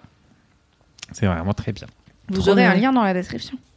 Tout à fait. Merci beaucoup Cédric. En vrai, ça m'a donné Stylé. grave envie. Ouais, moi aussi. C'est trop bien. Mais en fait, euh, pas de jouer parce que en vrai, ça me, enfin, je pense pas que je serais assez Mais ouais, motivée pour jouer l'histoire, 50 elle, heures. Mais l'histoire, elle a l'air grave stylée, tu vois. Enfin, moi, Je te mon- raconterai si tu veux quand Ouais, merci. les 50 heures. Ou Cédric me racontera Ouais. quand, euh, enfin, maintenant, quoi. Ce sera son gros kiff dans trois ans. Dans trois ans. Merci beaucoup, Mimi. C'est quoi ton gros kiff? Allez, on va essayer d'accélérer un petit Oui, peu oui, parce oui. qu'il est 1h42. Oui, ça fait longtemps.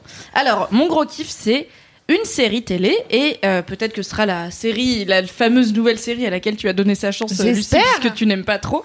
Euh, voilà, avertissement, c'est une série qui parle de viol, donc c'est pas très jojo. Je voulais en parler à l'épisode précédent parce que c'est depuis qu'elle est sortie, c'est une série que j'adore, mais euh, comme c'était l'épisode 100 et qu'on était des bons cons, je me suis dit est-ce que je vais plomber l'ambiance du centième épisode en parlant d'une série sur le viol Peut-être pas. Je le garde pour le 101ème. Plombons le une, sang, euh, voilà. Mais c'est pas une série déprimante, c'est vraiment une très bonne euh, série qui mais il se trouve que ça parle de viol donc voilà, c'est pas 100% anodin non plus. Et en fait, tous les je pense que tous les ans, j'ai une ou deux séries qui me rendent ma boule et sur lesquelles j'obsesse vraiment. Euh, L'année dernière, j'ai eu Sharp Objects qui m'avait rendu Zinzou et Succession et euh, Tchernobyl. Euh, cette année, Mm. pour l'instant, la seule qui m'a fait cet effet-là, je pense, c'est donc cette série qui s'appelle I May Destroy You. C'est une série d'une créatrice euh, qui, qui est une euh, jeune femme noire qui doit avoir la trentaine, qui est ultra douée, qui s'appelle Michaela Coel, et elle avait percé avec une série originale Netflix euh, qui s'appelait Chewing Gum, où euh, donc c'est une britannique, et euh, dans Chewing Gum, elle ah c'était non maintenant c'est sur Netflix. Du coup ils disent programme euh, Netflix mais en vrai non c'était BBC, euh, c'est Channel 4 à la base je pense. Smart c'était une série britannique qui maintenant est sur Netflix et en fait euh, Chewing Gum elle jouait une euh, jeune femme euh, dans un quartier populaire euh, d'Angleterre donc un peu euh, banlieue quoi et euh, elle était dans une famille où sa mère euh, qui était donc sa mère est venue d'Afrique donc c'est une immigrante de première génération sa mère est très croyante et tout et elle vit avec juste sa mère et sa petite sœur dans un petit appart de HLM et en fait elle est donc l'héroïne qui est jouée par Michaela Coel puisqu'elle a créé la série elle l'a écrite et elle en joue le premier rôle elle, euh, elle était obsédée par perdre sa virginité, mais elle avait aucune idée de comment faire parce qu'elle avait aucune expérience avec les mecs et du coup c'était très très awkward. Et y a, moi il y a un niveau d'awkward où ça, ça arrête de me faire marrer et je suis trop mal à l'aise. Ce qui est, par exemple, je peux pas regarder The Office parce que vraiment j'ai Ma juste envie de crever et que ça s'arrête. J'adore. Et Chewing Gum, c'était à la limite de vraiment des fois il y avait des scènes où j'étais en mode ah non putain c'est moche, mais euh, le reste ça allait, c'était hilarant. Et du coup là, elle a fait ce nouveau projet qui s'appelle I May Destroy You, qui est pas du tout du coup dans la, dans la même veine, mais qui est aussi sa création qu'elle a écrite et dans laquelle elle joue le premier rôle. Euh, déjà dans la jeunesse de la série, il y a des trucs intéressants parce que donc comme Chewing Gum, ça avait quand même euh, pas mal marché et que entre temps, elle a fait un épisode de Black Mirror, elle a fait une autre série qui s'appelle, euh, j'ai oublié, bref. Elle a Celle une qui a fait série. Black Museum, euh, non? Non non, c'était, elle était dans l'épisode avec euh, Star Trek là. Ok, d'accord. Voilà. Ah, et qui était pas fout, mal. je couperai au montage, mais oui, c'était une meuf de là. Euh, donc voilà, elle a, elle a gagné, on va dire, en notoriété. Et euh, Netflix lui a proposé euh, un million pour euh, produire cette nouvelle série I May Destroy You. Et en fait, mais il voulait pas lui laisser les droits. Parce qu'apparemment, Netflix, leur deal, c'est qu'ils te filent pas les droits de ta propre série. Et en fait, elle a préféré refuser le million de Netflix et partir plutôt que de dire bah ok je reste sur fucking Netflix tu vois elle a dit si j'ai pas les droits je m'en vais Bah, et elle a même essayé de négocier jusqu'à 0,5% des droits. Elle était là, en vrai, vous me filez 0,5% des droits de la série que j'ai créée moi-même et qui en plus, enfin voilà, c'est une série qui parle de viol, qui j'en parlerai un peu plus tard, mais qui est aussi inspirée de sa propre vie et tout. Vous me filez 0,5%. Il y a pas de souci et Netflix lui a dit non on file pas les droits en fait C'est et du fou, coup elle a fait même. ok bye bitch ouf. et elle a aussi dans la foulée viré son euh, ses agents donc la boîte qui l'a représentée parce qu'elle a appris que sans la mettre au courant, eux, ils avaient négocié un deal avec Netflix où si jamais Netflix avait le contrat, eux, ils avaient un- une commission euh, assez importante et ils lui avaient pas dit. Ouais. Donc elle était là, Netflix, bye. Les agents, bye. Ouais. BBC. HBO, ça va ou quoi? Et du coup, c'est une série qui est coproduite par HBO, qui est du coup légalement disponible en France sur OCS. Et euh, plus ça va, plus je, je trouve que j'ai vraiment beaucoup de kiff de, de séries qui malheureusement ne sont pas euh, Ouais. sur Netflix, mais qui sont plutôt sur Prime et OCS. Ouais, OCS, c'est vraiment bien. C'est très, bah, c'est HBO de base, c'est très exigeant. C'est la chaîne qui avait fait Les Sopranos, The Wire, Game of Thrones. C'est quand même des trous détectives. Après, ils ont même, pas le même euh, modèle. Enfin, pour, euh, c'est pas pour défendre Netflix, mais d'un côté, t'as un truc qui vraiment vit que sur l'exploitation sur le web et HBO. En fait, c'est une chaîne américaine, donc ils peuvent revendre des droits Hmm. de diffusion à d'autres trucs. Donc du coup, c'est plus, entre Oui, guillemets le plus câble, facile pour gros, eux quoi. de faire du partage de. C'est un Voilà. peu comme en France, on a Canal qui fait des séries quand même un peu plus ouais, exigeantes que. France Télé, par Ouais. exemple. Bah, HBO, c'est connu pour faire des séries euh, un peu plus exigeantes et Mais aussi, du coup, comme c'est voilà. une chaîne privée, c'est des séries où bah il y a, il y a plus de sexe, il y a plus de violence, Ouais. machin, parce que bah ils ont le droit. Et du coup, tout ça pour en arriver à euh, I May Destroy You, où donc euh, c'est Michaela Coel qui joue euh, une meuf qui s'appelle, j'ai noté parce que au final j'avais oublié son prénom. Les Arabella. notes dans LMK, c'est ah mais là j'ai pris des notes quoi, c'est j'ai 100% des infos. Waouh. Me posez pas de questions, j'aurais peut-être pas la réponse. Mais s'il y a pas de questions, j'ai 100% des infos. Donc elle joue une meuf qui s'appelle Arabella.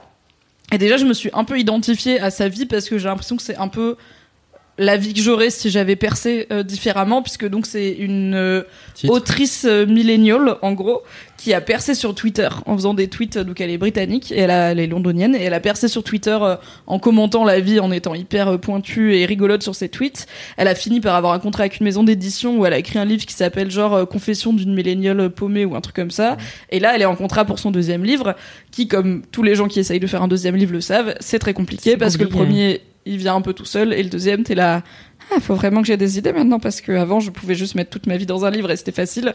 Maintenant j'ai moins d'années à mettre dedans donc on va voir si on y arrive. Et euh, donc la série s'ouvre, elle est en, en Italie euh, chez son mec. Enfin tu comprends que c'est genre elle aimerait bien que ce soit son mec, mais en vrai pour elle c'est un peu pour lui c'est un peu son plan cul.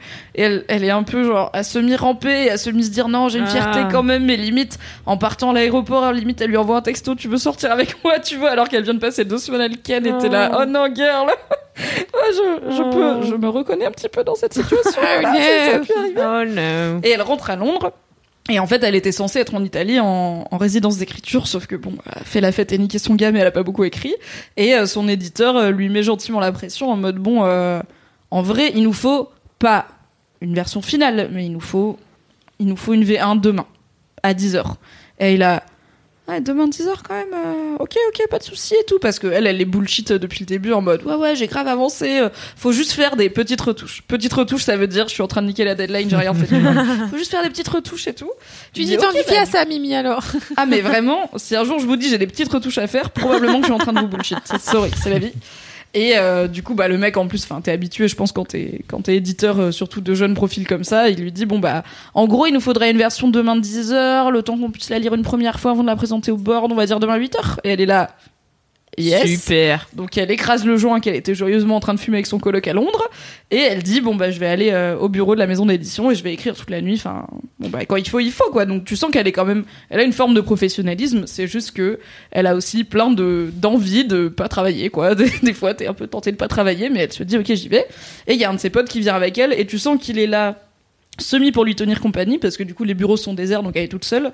Semi pour l'empêcher de céder à tous ses potes qui lui disent vas-y on fait une soirée tu viens et tout. Elle est là non je travaille. Et elle, regarde un peu à côté son pote il fait non tu travailles. Elle fait ouais ouais je travaille. Et du coup elle raccroche et elle travaille. Sauf qu'au bout d'un moment son pote match un gars sur Grinder et lui dit vas-y je vais ken le gars et je reviens. Elle fait ok. Et elle appelle direct un autre de ses potes. Elle dit ouais vous êtes dans quelle bar? J'arrive. Et du coup elle se met un timer. Elle se dit ok j'ai une heure pour aller faire la fête. Et après je reviens écrire mon bouquin elle va faire la fête, des shots, des shots, des shots, un bar, ça danse, la fête et tout. Tu sens qu'elle est fucked up, mais bon, ça va quoi. Et en fait, à un moment, elle devient. Et c'est là où, en fait, moi, je savais que c'était une série sur le viol, mais le truc, c'est que le viol n'arrive qu'à la toute fin du pilote, qui un- c'est une série avec des épisodes longs, donc c'est quasiment une heure. Du coup, je vois cette meuf faire sa vie, machin, je me dis. Ok, enfin même en vrai, même là j'ai envie de voir une série sur cette meuf, tu vois. Même Bah oui, s'il de n'y a ouf. pas de viol dans l'histoire, ça a l'air trop cool. Et en fait, elle, euh, donc elle, elle est dans le bar à un moment, elle a un drop de vraiment, elle devient ultra bourrée d'un coup. Elle rampe à moitié pour sortir du bar et son pote la remarque pas parce que bah, c'est un grand bar, il y a beaucoup de monde.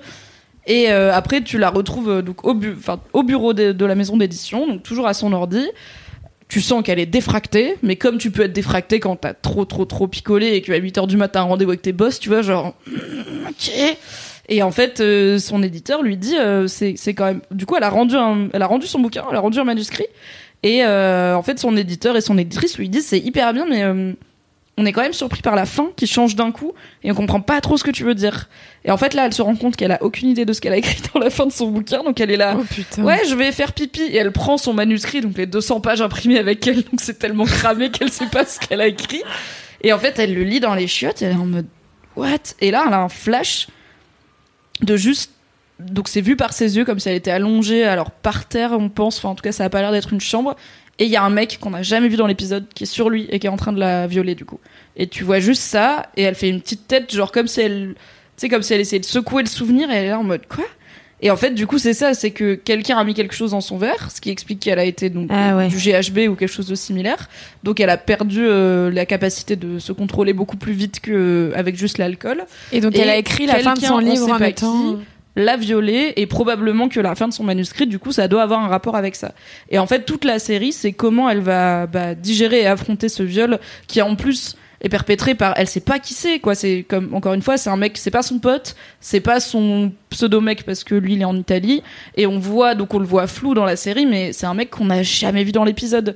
Donc t'as aussi ce truc de comment faire quand ça t'arrive tu sais pas qui c'est Mm. t'es t'es bourré mais c'est pas Enfin, ça veut pas dire Ouais. que c'est ta faute ni rien, mais du coup, t'as pas de souvenir précis de est-ce que t'as déjà croisé ce mec dans la soirée machin. En plus, t'as été drogué et euh, du coup, c'est aussi inspiré de sa propre vie parce qu'apparemment, ça lui est arrivé quand elle écrivait la saison 2 de Chewing Gum. Elle a été droguée et abusée euh, par une bande de gars et, euh, et elle en a parlé et tout. Et en fait, ce que je trouve hyper intéressant, c'est que sa façon de réagir au fait d'avoir été violée et tu sens que c'est une meuf qui est féministe, qui est éduquée, qui connaît la culture du viol, son entourage aussi, tu vois, elle en parle à sa meilleure amie, à son pote, euh, bah, son fameux pote là qui était parti euh, pécho sur Grinder et euh, ils ont tous un bon discours de bah c'est pas ta faute, euh, vas-y, il faut aller porter enfin est-ce que tu veux aller porter plainte? Si oui, on t'accompagne. Donc elle va porter plainte. Elle fait un peu tout le process bien. Elle est bien traitée par la, la flic qui enquête et tout, tout en ayant aucune certitude que ça va aboutir sur quoi que ce soit, mais en tout cas au moins la justice la prend au sérieux. Et il y a tout ce truc de, en fait, c'est pas tant une série sur euh, le fait d'être, enfin, sur le l'acte du viol en lui-même, c'est plus, en fait, la vie continue derrière. Mais elle continue avec ce trauma parce que bah, l'enquête ça prend du temps. Donc dans du coup j'ai pas vu tous les épisodes parce que là je pense qu'il y a un peu plus de la moitié qui est sortie. Il y a 12 épisodes. Je crois qu'il y en a 7 ou 8 qui sont sortis. Oui, J'ai dû en voir compte-gouttes, euh. 6. Et euh, bah, dans chaque épisode, t'as un ou deux éléments de ok l'enquête avance ou de elle en parle à quelqu'un de nouveau à qui elle l'avait pas encore dit. Elle met un peu de temps à en parler à son mec en Italie par exemple. Et euh, mais après t'as aussi juste la vie. De, Oui, c'est bah, pas central non plus, quoi. C'est. ses Mm. potes, euh, bah, ils la soutiennent, mais ils ont aussi leur vie, tu vois, ils ont aussi leur bail à gérer. Et euh, de façon assez euh, intelligente, la série parle aussi de plein d'autres types de violences sexuelles. euh, notamment, il y a un moment où ça parle du stealthing, donc le fait de coucher avec une meuf en mettant une capote et d'enlever la capote pendant le rapport, ou Yes. de pas la mettre alors que tu lui avais dit que t'allais la mettre, qui est légalement caractérisé comme un viol, car on ne Ça consent pas s'appelle à comment une- C'est quoi le terme que c'est le, en anglais c'est le Ah ouais. stealthing Genre parce que du coup euh, c'est genre quoi. discrètement tu vois euh, t'es t'es- ouais t'es Mmh. en Discret. ouais t'es discret. Euh, je sais pas s'il y a un terme français pour ça je pense pas. Ok, j'avais jamais entendu T'as ça. euh, aussi donc avec son, son meilleur pote qui est gay, euh, t'as des histoires de consentement entre mecs et de relations sexuelles entre mecs qui sont pas forcément, enfin qui sont de un peu shady à Hmm, tu- oui ok on est clairement dans du viol et de comment ça s'est perçu par rapport au viol des femmes et tout. Et en fait moi d'habitude je regarde pas des séries sur le viol et des fictions sur le viol parce que c'est pas tant que ça me trigger parce qu'en vrai ça me trigger pas enfin j'aime pas quand c'est montré de façon très très violente et graphique mais je me dis pas euh, ça va me rappeler des trucs que j'ai vécu c'est plus en fait bah c'est un peu déprimant et ça enfin Oui, dans pas de par mon boulot quoi, en fait je lis façon. beaucoup beaucoup Oui. de témoignages de viol en plus de ceux que je peux avoir dans ma vie euh, perso et dans les, les hommes et les femmes qui m'entourent donc euh, c'est vrai que le soir quand j'ai envie de me détendre je me dis pas euh, petite série sur le Ouais. viol là. Donc en fait les grosses productions sur le viol récentes il y a eu euh, 13 Reasons Why et Unbelievable. Je les ai pas regardées. Je regarde euh, Handmaid's Tale par contre parce que le côté dystopie m'intéresse. Donc euh, j'étais pas sûre que ça me parlerait. Et en fait ça me parle beaucoup parce que je me dis euh, bon touchons du bois hein, mais en fait je me dis si demain j'étais violée je pense que je réagirais comme elle. Enfin je me reconnais dans sa façon de gérer ce truc où tu sens que c'est vraiment un trauma parce que sa, sa vie change et elle a des attitudes qui parfois n'ont pas de sens. Et t'as tout ce truc de intégrer ce qui t'est arrivé, du déni, de t'oublier et puis en fait ça te revient dans la gueule, t'as des micro trucs qui te le rappellent et du coup tu vrilles un peu. Et en même temps elle est hyper courageuse à plein de niveaux parce que voilà elle va porter plainte, elle en parle à plein de proches, euh, Mm. ce qui est pas forcément facile à faire. Et aussi elle continue en fait c'est à la fois genre sociétalement t'as l'idée de la bonne victime de viol qui est la victime qui était euh, pas habillée court, euh, qui était pas bourrée euh, le soir, euh, qui a été portée plainte tout de suite, euh, qui entre guillemets n'a rien à se reprocher.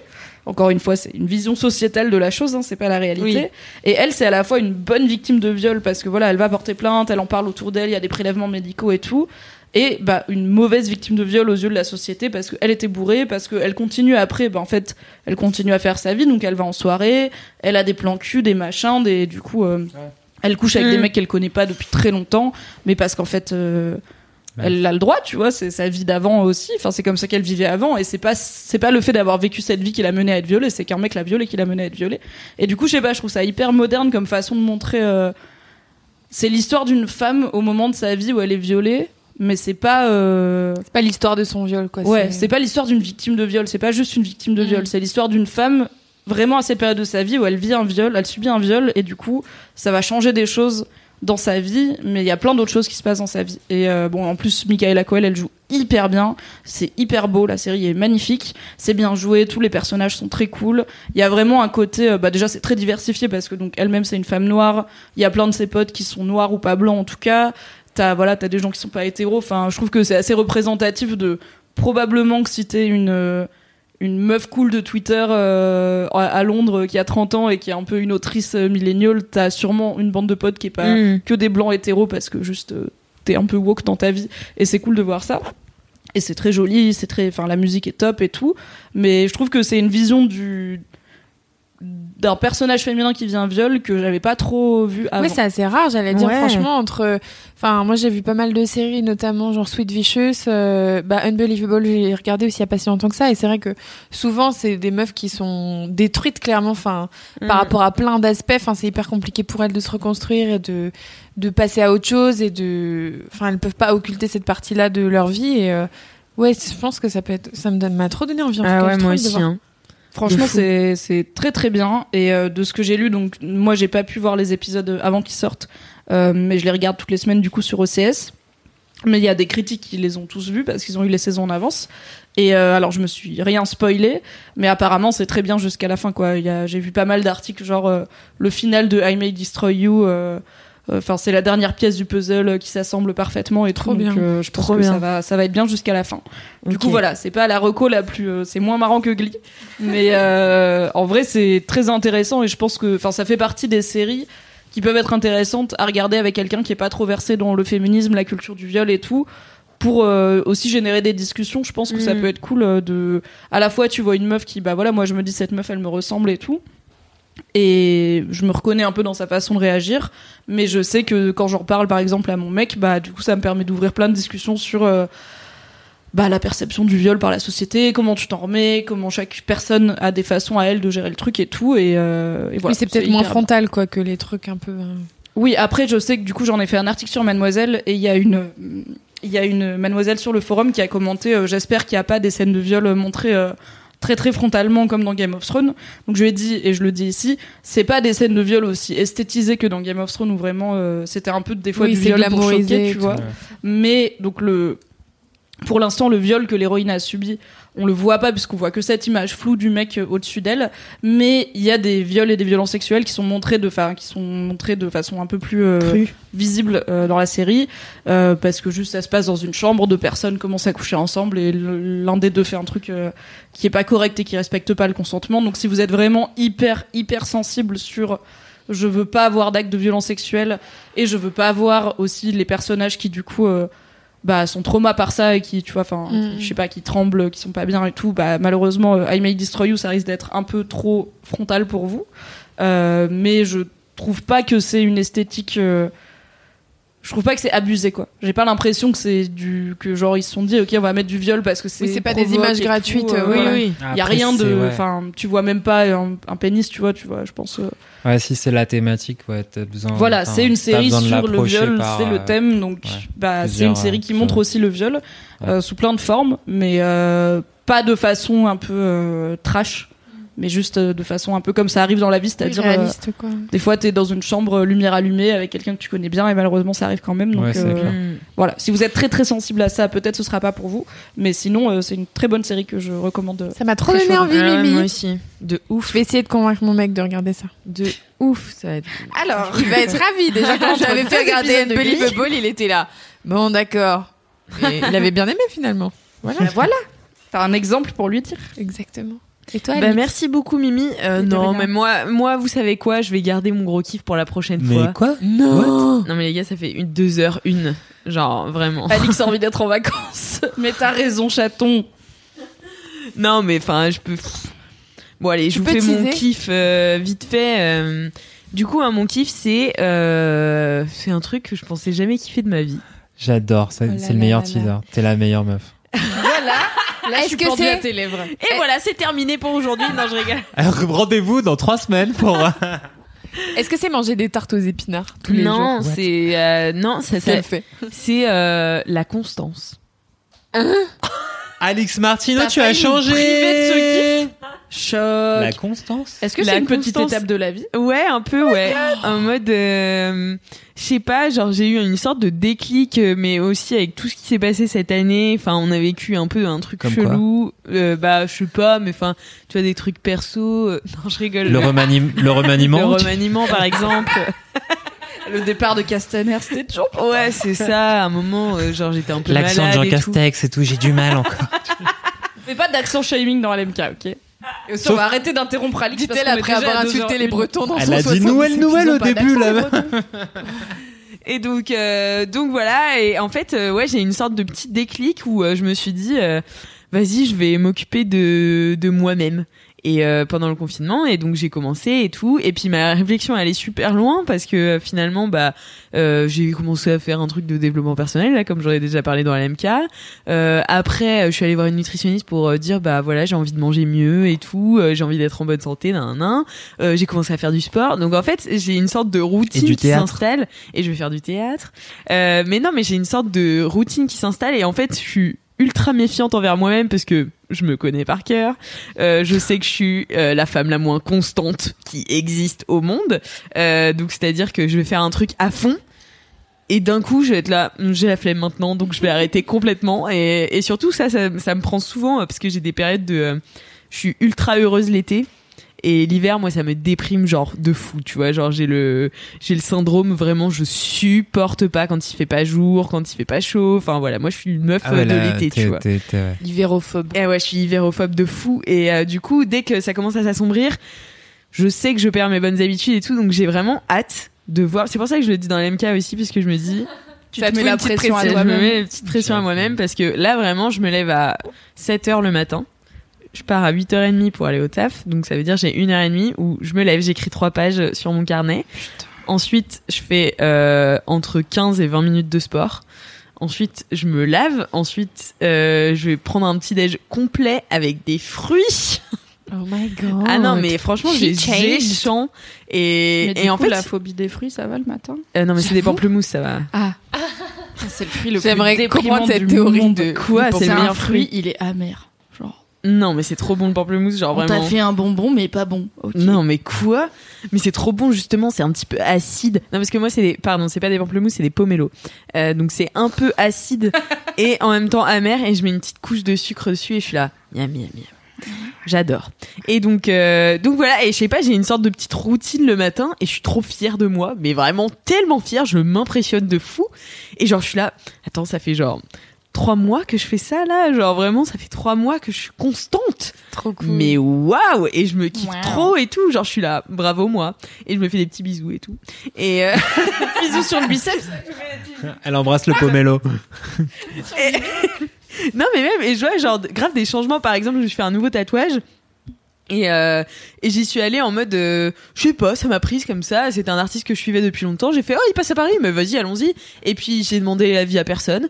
Euh, quand il m'a, il m'a dit, oh, vas-y, on va dessiner le tatouage, j'ai demandé l'avis à personne de savoir s'il le trouvait, si les gens le trouvaient beau ou pas. D'habitude, je me pose mille questions, genre, est-ce que les autres vont aimer et tout. Je suis là.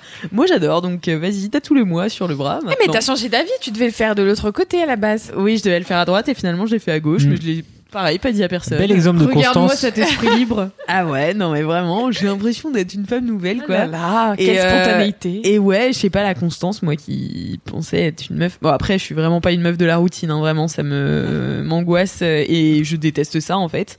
Euh, mais en fait, j'ai toujours cru aussi que c'était un truc de. euh, euh, euh, Enfin, on m'a dit que c'était de l'immaturité, de pas aimer euh, la routine, de pas aimer. Non, Enfin, mais c'est de la moi j'aime bien le là. changement et tout.